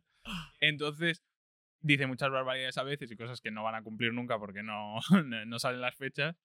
Pero está bien que vayan en esa dirección y que lo conseguirá seguro Y no en se tanto pruebe. tiempo. Claro. No, seguro. Pero de la que fecha que la haya puesto a la que sea, seguramente pasarán unos cuantos Ya. años. O sea, ¿y por qué Marte? ¿Por qué no uno más que esté más cercano? Es el más, el más poblable. Es, es Ah, el que es más oportunidades tienen de encontrar algo útil. Ah, Porque claro. los otros están muy cerca del sol y ya no te sirven porque sabes que a esas temperaturas no va a haber nada Mm. vivo. En cambio, en Marte se sabe que antes era parecido a la Tierra, que ha tenido agua. Entonces, es- o sea, Marte tiene dos polos donde hay hielo. Entonces se sabe que puede pues- haber puede haber una forma de vida, aunque sea microscópica, en, en Marte. Por eso es más de interés que otros planetas, porque otros son gaseosos gigantes que no tiene sentido o están muy cerca del Sol. Es que la Tierra es una cosa muy especial. O sea, la, tierra, la Tierra es eh, perfecta para que vivamos, ¿sabes? Es una es cosa, eso. es una locura. Es que Porque un poco más cerca y estaríamos quemados, un poco más lejos y se habría enfriado el núcleo. O sea, es como. Está justo en el sitio perfecto para que podamos vivir. pero, pero ¿creéis que es casualidad? Es una, es una olla pensarlo, ¿eh? O sea, ¿creéis que hay tanta casualidad como para que, o a lo mejor es justamente por estar en medio, es el único en el que se ha creado vida? claro, eso digo. Y, o sea, los, los demás como que a lo mejor lo, lo probaron, pero los demás planetas son lo que pasa, son exactamente como están, como estaría la Tierra en su posición. Claro, y piensa que tampoco es, tan, tampoco es tan raro porque hay tantos planetas que que se haya dado la casualidad aquí tampoco es tan raro, ¿sabes? Es que eso te iba a decir, que rollo, si, si aquí ha pasado, es que yo estoy convencido de que en otro sitio Sí, yo también. Sí, yo también. yo... Esa es eh, la, la, la paradoja de Fermi, ¿no? De que seguro que hay, verdad. hay vida extraterrestre en algún sitio. Lo que pasa, el problema del espacio es que es muy grande. Claro. Entonces, que esa vida pueda llegar a nosotros o nosotros a ella. Es que piensa que el, el objeto más lejano que ha lanzado el, el humano, que es la Voyager 1 y la Voyager 2, que está, la Voyager 1 ahora hace un tiempo que pasó, salió del sistema solar. Claro, ahora ha salido del sistema solar y a lo mejor lleva la sonda esa, no sé, como 50, 60 años. Pero no se tiene, no, no se capta nada de, de, de esa, o sea, no... No, reci- no, ahora ya o sea, no. o sea, solo está orbitando. Sí, está ya. Sabemos que es su posición, pero sí, no... porque la calculamos. Sí, pero no nos transmite No. ni foto, ni información, Ya no, ni... Es que además también tiene que coincidir en el tiempo, ¿no? En un tiempo en el que el planeta haya vida. Claro, es que sí, es que es eso. es, exacto. es que si es, es- el número es tan grande que no. Es, como, es como que haya un accidente en un avión. Claro, O sea, tiene que pasar muchas Claro. cosas y justamente se han dado todas para que... Vaya olla. Claro, yo ya para cerrar, eh, típico vídeo de, ¿no? que sale en TikTok de que sale una persona sentada y hay un zoom hacia afuera, ¿no? que, que se ve como sale del país, del mundo y se ve Ah. que, que todo es más grande y en realidad piénsalo, o sea, estamos aquí, tampoco quiero sonar aquí muy... Pero estamos sentados aquí con tres micros, pero en realidad estamos como en, en una ciudad de un país, de un planeta, de un sistema solar, de un universo. La escala es una locura. Es una locura, tío. Si es que esa es la prueba que se hace siempre de si tuviese, si la Tierra fuese una pelota de fútbol, ¿dónde crees que estaría la Luna, no? Y la gente se cree que está muy cerca porque en el libro sale muy cerca. Sí, Pero claro, a lo mejor si la Tierra está aquí, la, la Luna tendría que estar en la otra punta de la mesa para que estuviese a escala. Las escalas y el sistema solar no te cabe en esta casa. O sea, en esta en todo este terreno. O sea, en la maqueta, ¿no? Claro, a escala no te cabría. El último planeta está a lo mejor dos fincas más para allá, ¿sabes? Claro, es que se ve, se ve muy cerca porque la vemos. este- está ahí, siempre la vemos por la noche en la luna, pero, pero está... Claro, La escala sería todo, estaría todo mu- mucho más lejos de lo que nosotros en la cabeza podemos procesar, porque Claro. son Buah. distancias que tú nunca vas a tener que usar, entonces no, no, tu cerebro no, no las maneja. Pero son mucho más grandes de lo que, de lo que creemos. Guay, eh. Qué guapo. ¿verdad? Bueno, Alberto, eh, hemos llegado a la mejor parte del podcast. hemos llegado a la parte final en la que tienes preparadas, o tenemos nosotros preparadas, no tú, para ti, dos secciones que creo que te van a gustar mucho. La primera de mi compañero, que te va a explicar. Nada, muy simple. Son preguntas cortas y rápidas, ¿vale? Son unas cuantas preguntillas. Son de sí, no y alguna palabrilla de pregunta de sí, de sí. Venga, empezamos con la primera. La película de aviones favorita. Eh, Top Gun. O Top Gun. ¿La 1 o la 2? Ahí me pilla. Eh, la 1 por nostalgia. Yo también, ¿eh? Yo soy un súper fan de Top Gun y la 1 me gusta más. Yo claro. tengo amenazas de muerte porque no me he visto la 1 y la 2. Y, y Es la un 2 la vi. tío. Vio la segunda sin ver la 1, tío. Sí, y la, y la 2 la vi porque, porque me invitaron a verla y pues dije, pues, pues, pues voy a verla, pero, pero- pero me gustó, la verdad que está, Ah, Está bien la segunda también. Está sí. bien, está bien. Top Gun es acorde a la realidad. Bueno, no. O sea, muchas cosas no. Mucho. No, no sobre todo, pero hay muchas maniobras y cosas así que ni siquiera ocurrirían nunca, pero, pero está bien como espectáculo, es muy guay. Perfecto. ¿Tu hobby? Hoy eh, el ordenador, jugar ordenador un poco. Vale. Bueno, sería también el, la creación de contenido, ¿no? También un poco. La que- creación de contenido también. sí. ¿Hemos sido creados por alguna civilización extraterrestre? No, ¿Habrá coches voladores en un futuro? ¿No? Ojo, ¿eh? ¿Es posible que un avión, ahora o de aquí a un tiempo, cambie de forma durante el vuelo? Depende cómo definas cambio de forma, pero sí. Que las alas se encojan. Sí. ¿Serán necesarias las pistas de aterrizaje en un futuro? Depende del futuro. Sí, durante mucho tiempo sí. ¿Los aviones van a caer como helicópteros? No, no lo veo cercano. No, ¿eh? ¿Te imaginas? Sería todo guapo. Eh, Caer aquí un avión comercial, ¿sabes? En cualquier sitio Tan así. grandes no, pero rollo los taxis y estos voladores, claro, sí. Eso ya Fua. está. Sería una olla. ¿eh? ¿La inteligencia artificial quitará trabajo a los ingenieros? Mm, Buena pregunta. ¿eh? buena pregunta esta. En algunas partes sí. Vale. ¿Has experimentado alguna vez la fuerza G? Bueno, en una montaña rusa. Bueno, y- y- tipo un avión y tal. no. Y. Bueno, vale. nada. ¿Has trabajado en algún proyectillo así que sea muy conocido? ¿O te gustaría haber trabajado? No. Me, me gustaría haber trabajado, bueno, en alguno de estos nuevos de Airbus que están haciendo. Vale. ¿Cuál es la inspiración que te hizo empezar a crear contenido? Es buena, a ver, no sé, yo siempre he visto YouTube, eh, no veo la tele, todo lo que veo es YouTube, me ¿Mm? encantan las redes sociales, me encanta crear contenido y entender cómo funciona y, y no es que haya una persona, simplemente es que mm, he vivido viendo YouTube todo el rato y me, y me gusta mucho.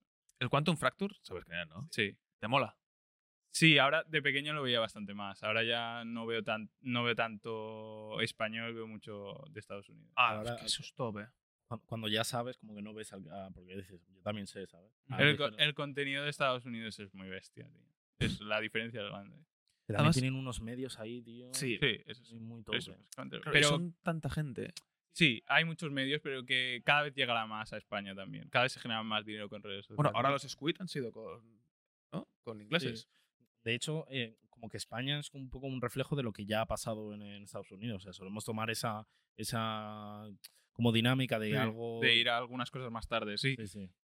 A ver, lo que pasa es que en Estados Unidos hay más dinero y por eso se paga más. Pero en el- también se invertirá más en anuncios en redes sociales en España a medida que las empresas se den cuenta de Claro. qué es lo que funciona. Porque bueno. el problema en España es que hay muchas empresas que todavía las lleva gente de 50 años que igual YouTube no la ha visto en su vida. ¿sabes? Tela, tela. Entonces, pero llegará al punto en el que se invierta más y por lo tanto se ganará más también. O sea, cómo me gustaría, ahora hablando de esto, que yo estoy viendo como que a raíz un poco de la pandemia, estaba hablando el otro día con un, con un amigo, como que las, las nuevas generaciones han cogido como más fuerza. ¿Sabes? Que estamos viendo mucha gente emprendiendo cosas nuevas, eh, muchos eh, ingenieros también, mucha gente que, que como que, que la sociedad, digamos, como que está como rotando un poco, ¿no? De que mucha gente joven está Mucha. tomando posiciones más altas. Sí, porque la oportunidad está ahí, o sea, la oportunidad existe. Entonces la gente se está dando cuenta de que puede montarse cualquier cosa y, y vivir de eso sin tener que hacer lo que no le gusta. Entonces la gente pues lo intenta y si le funciona, pues bien. Y ahora tienen la oportunidad para intentarlo, ¿sabes? O sea, tú Una oportunidad que antes no existía. Entonces es una barbaridad. Que tú puedas abrirte una cuenta de Instagram y empezar a vender tus dibujos, antes no existía. Antes o eras artista o no eras artista. Ahora te puedes hacer 300 euros al mes vendiendo dibujos por Instagram y de aquí dos años estar vendiendo cuadros. Eso antes no existía. Entonces la gente se está montando eso, es su hobby, se abre una cuenta de Instagram intenta vender lo que hace. O también puedes conseguir. O también puedes conseguir 15.000 euros al mes vendiendo tu cuerpo. También esto es un tema que ya, que ya Sí, hablaremos. otro- Sí, otro, otro. Pero también, es, estilo. sí, tam- también está esa opción ahora mismo. Sigamos. tema, hablando así de tema lucrativo y tal. Vaya, o sea, ¿te han, te han pedido alguna promoción alguna vez para el tema de Instagram y tal? Sí. ¿Y qué, qué tal? Bueno, bien, tampoco no, ninguna locura, ¿eh? Pero bueno, se te han acercado. Sí, sí. ¿Quieres decir algún numerillo? Eh, ¿Cuál no, es la mayor- ¿Cuál- ¿Cuál es? Ya sé que has dicho que no, pero bueno, yo te hago la pregunta por si quieres Vale. volver a decir que no. ¿Cuál es la mayor oferta que te han hecho? ¿Y qué has rechazado o, o has aceptado? Aceptado. No, pero sí, ninguna, ninguna locura, ¿eh? No, pues rollo, pero- sobre los 1000 euros, poco Coño. más de 1000 euros, tampoco ni Claro. yo entiendo que en estos mundos, pues es normal decir no es una locura, pero claro. No, o sea, exacto. Quiero decir que dentro del que. Claro. Obviamente que por hacer un vídeo o una tontería que te pagan 1000 euros es una barbaridad, ¿no? Ahí estamos de acuerdo todos. Pero que dentro de que, del que tampoco es una locura. No, no, no, decir, ya, que, no es, que no os imaginéis tampoco 10.000 euros. No, por no, pero que, foto, que ha, venido Que no. gente, ha venido gente aquí que nos ha dicho que por un vídeo corto de TikTok les han pagado 4.000 euros. Claro, pues digo, eso es una, bar- es una barbaridad, pero que dentro de que eso, exacto, que yo no subí una foto y me han pagado 10.000 euros. Claro, claro, que a lo mejor tuviste que hacer algo. No, sí que un vídeo, y, y- pero eso, un vídeo, 1.000 euros o así, sí. Qué guay. Claro, pero por ejemplo, el carro en el anterior nos dijo que de, de todo eh, TikTok, Pero- ¿no? Bueno, creo que para el algoritmo no le molaba decir esto, Bueno. pero bueno, le habían dado 4 euros. Pero porque también, TikTok paga muy poco. tam- también nos pasa que, que- Bueno, nos pasa. Pasa que con los dos últimos invitados, que justamente son de ciencia, em, las marcas no suelen estar muy interesadas. Es difícil. Es difícil. Es difícil porque es otro estilo. Por ejemplo, Claro. si tú haces moda, pues claro. te entran mucho es más el que fácil. más, de hecho hablamos Sí. y es el que más, porque claro, todas las marcas de ropa, eh, si tú haces vídeos de ropa, Es te envían imagen. su ropa, vas a hacer vídeos de ropa. Si tú haces vídeos de aviones y te envían una Es camiseta, difícil hacer una promoción de cualquier otra cosa aleatoria, sí, es Claro. muy complicado. ¿Verdad? Los de ciencia lo tienen más difíciles y temas tan específicos es complicado. Por si eres más de lifestyle o de contar tu vida, ahí entra todo, ¿sabes? Lo Ujú. que desayunas, Claro. lo que te pones, lo que cualquier ¿Te cosa. imaginas un podcast como este con un patrocinador? No creo. pase. no creo, ¿no? Hombre, Bueno, algún día, algún día caerá alguno. sí. Venga, seguimos. ¿Qué consejo te hubieses dado antes de empezar? Eh, ¿Qué consejo es a empezar? Que, em- que, me- que grabase mucho más, o sea, probar muchas cosas hasta que encuentres la que funcione. ¿Pena de muerte, sí o no? No, ¿Dinero es igual a felicidad? eh, en gran parte. Pues venga. Pues, y última y más importante, ¿Eres feliz actualmente? ¿Crees que eres feliz? Sí, Sí. ¿Por qué? porque estoy haciendo algo que me gusta, estoy en un momento en el que las cosas van bien, así que sí. y con buena proyección de futuro, me da. Exacto. Tengo planes para el futuro y eso es lo más importante, saber lo que quieres hacer para poder ir tirando hacia ahí, que si no vas perdido. Guay. Aunque para feliz lo que te espera ahora mismo. Y es que ya para cerrar el episodio tenemos la sección más esperada. Y es que delante tuya, aunque no se está viendo en plano, pero bueno, yo como siempre haré que se vea. Vale, están ahí. em, tienes tres sobres. Tienes uno rojo, uno negro y uno azul.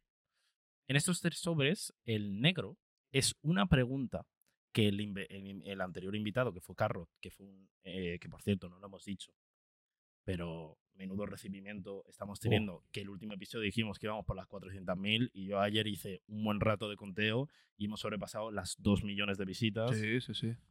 no tiene ningún tipo de sentido. En- eh, delante de Alberto no somos nada, pero, No, pero para eh, nosotros esto es espectacular.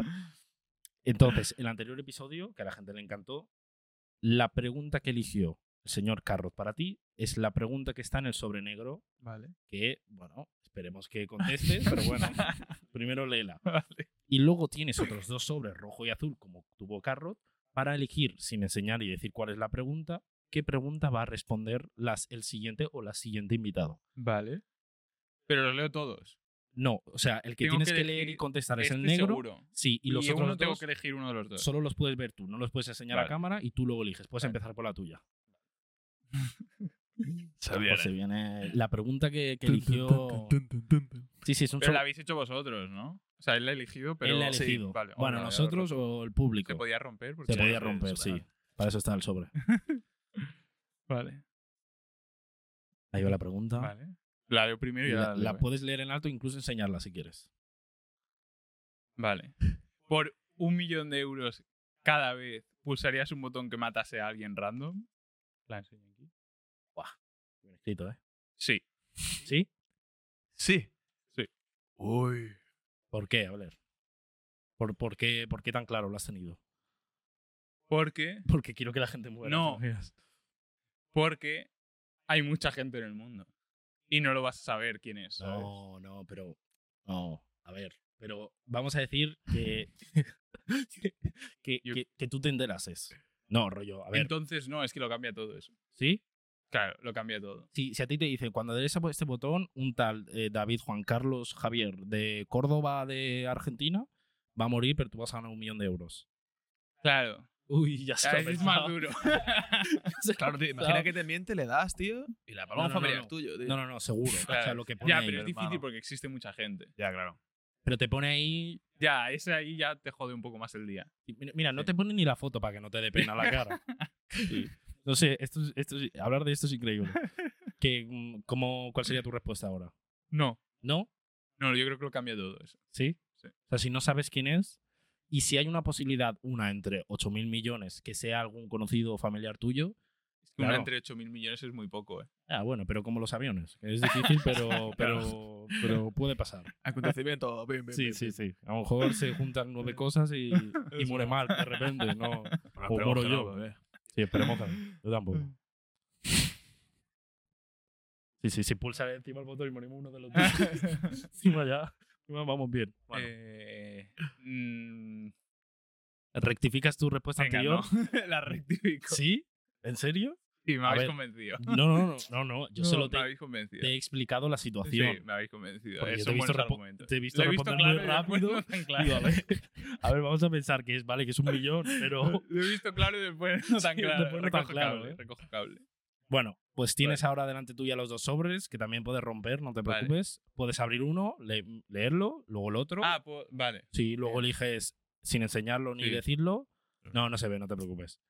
Eh, entonces sí, también. Hola, tío, qué mal lo sabro, ¿no? No, no, no, es que está, entre que están pegados, un buen sobre, ¿eh? Hombre. Sí, sí, ¿no? Buen sobre, ¿eh? Hay, hay que comprar. Hay que subir el sueldo al que compra los, al Sí, que sí, compra- sí, sí, ¿eh? al que compra los sobres. ¿eh? No se ve, no se ve. Vale. Esta no está mal. Vale. Primer- Uy, ¿quién, quién será el siguiente invitado? ¿Lo sabes? Es totalmente sorpresa. Sí. Hombre, Pero que activen puede, notificaciones y lo sabrán. se, se puede- ¿Podrían bien. aprovechar este, este timbecito, no? Para ir al botoncito de abajo. Vamos, vamos a hacer un momento de publicidad. Eh, ¿Dónde pueden ver este episodio? Tú imagínate que yo me llamo Carmencita y soy de Albacete. ¿Dónde puedo verlo esto? en todos los sitios de vídeo y audio posibles. O sea, YouTube. Mira, donde más contenido Donde mejor lo pueden ver y más inmediato es todo, es Instagram. es Instagram. Eso desde luego. Esperados podcast. De- siguiente- después, tanto YouTube Clips, bueno, los shorts, como TikTok, hay un clip cada día. Después, eh, todas las plataformas de audio. Spotify, Apple Podcast. Eso bueno, es. la gente yo creo que ya se lo sabe de memoria. Sí, ya tiene huevos pelados. Bueno, has tenido un pequeño momento de publicidad para pensar. Sois un poco cabrones, ¿no? Bueno, el, el el público, un extranjero o alguien que nadie conoce quién es, ha elegido Ah, entiendo. eh, la pregunta. Sí, Ya, ya, ya. alguien del público. Nosotros lo hemos soltado y han elegido. Eh, el azul. El azul, La siguiente, la azul será negra. pues ya quedó. Es más jodido. Me Sí, más. sí. Este- me- creo que sé cuál es y es muy buena pregunta. Además para el siguiente invitado, que la gente, bueno, si ya está subida ya pueden ver, pero si Claro. no... Bueno, Alberto, ha sido... Se me ha es que pasado siempre volando. lo digo. Sí, siempre que hagamos un episodio digo que lo he disfrutado, que es el mejor, pero es que al siguiente lo disfruto más. Que es que es espectacular. ¿eh? No, no, ha sido, se me ha pasado, pero volando. Llevamos una hora y 35. No sé, más o menos. Sí, no, a mí también me ha pasado rápido. sí. Eh, un placer que hayas venido, te agradecemos un montón que hayas querido unirte. Creo que ambos lo hemos disfrutado un montón y yo creo que la gente también, y sobre todo porque es un tema muy interesante del que no se habla. A lo mejor con tus amigos hablas de muchas cosas, pero de cómo funciona las situaciones que hemos puesto de un avión. No Hmm. sé si eso suele hablar. Yo, desde luego, tío, un poco el, el resumen final que hago es que tenía un poco ideas que yo pensaba que a lo mejor tenía más ideas sobre el tema. Y que no. Pues visto, tío. Ya. ¿entiendes? Has visto que si están meando y hay turbulencia, se te lía la cosa, ¿eh? Hermano. Esa es buena, en verdad. Bueno, eh, que sepas que estás invitado las veces que haga falta. Probablemente habrá una segunda parte de esto porque yo creo que Eh, han quedado muchas cosas. Sí, que tío. hablar. Había mil temas, tío, que me encantaría haberlos tocado. Cuando esté por aquí más, más Por pues. supuesto. claro. De hecho, si quieres, siempre dejamos un pequeño espacio para que puedas decir dónde te pueden contactar, cuáles son tus redes sociales, o si alguien te quiere preguntar algo o ofrecerte algo, alguna marca, por favor, Exacto. pues ahí tienes tu espacio. Pues nada, básicamente es ingeniero espacial en todas las redes sociales: YouTube, Instagram, eh, TikTok, todas.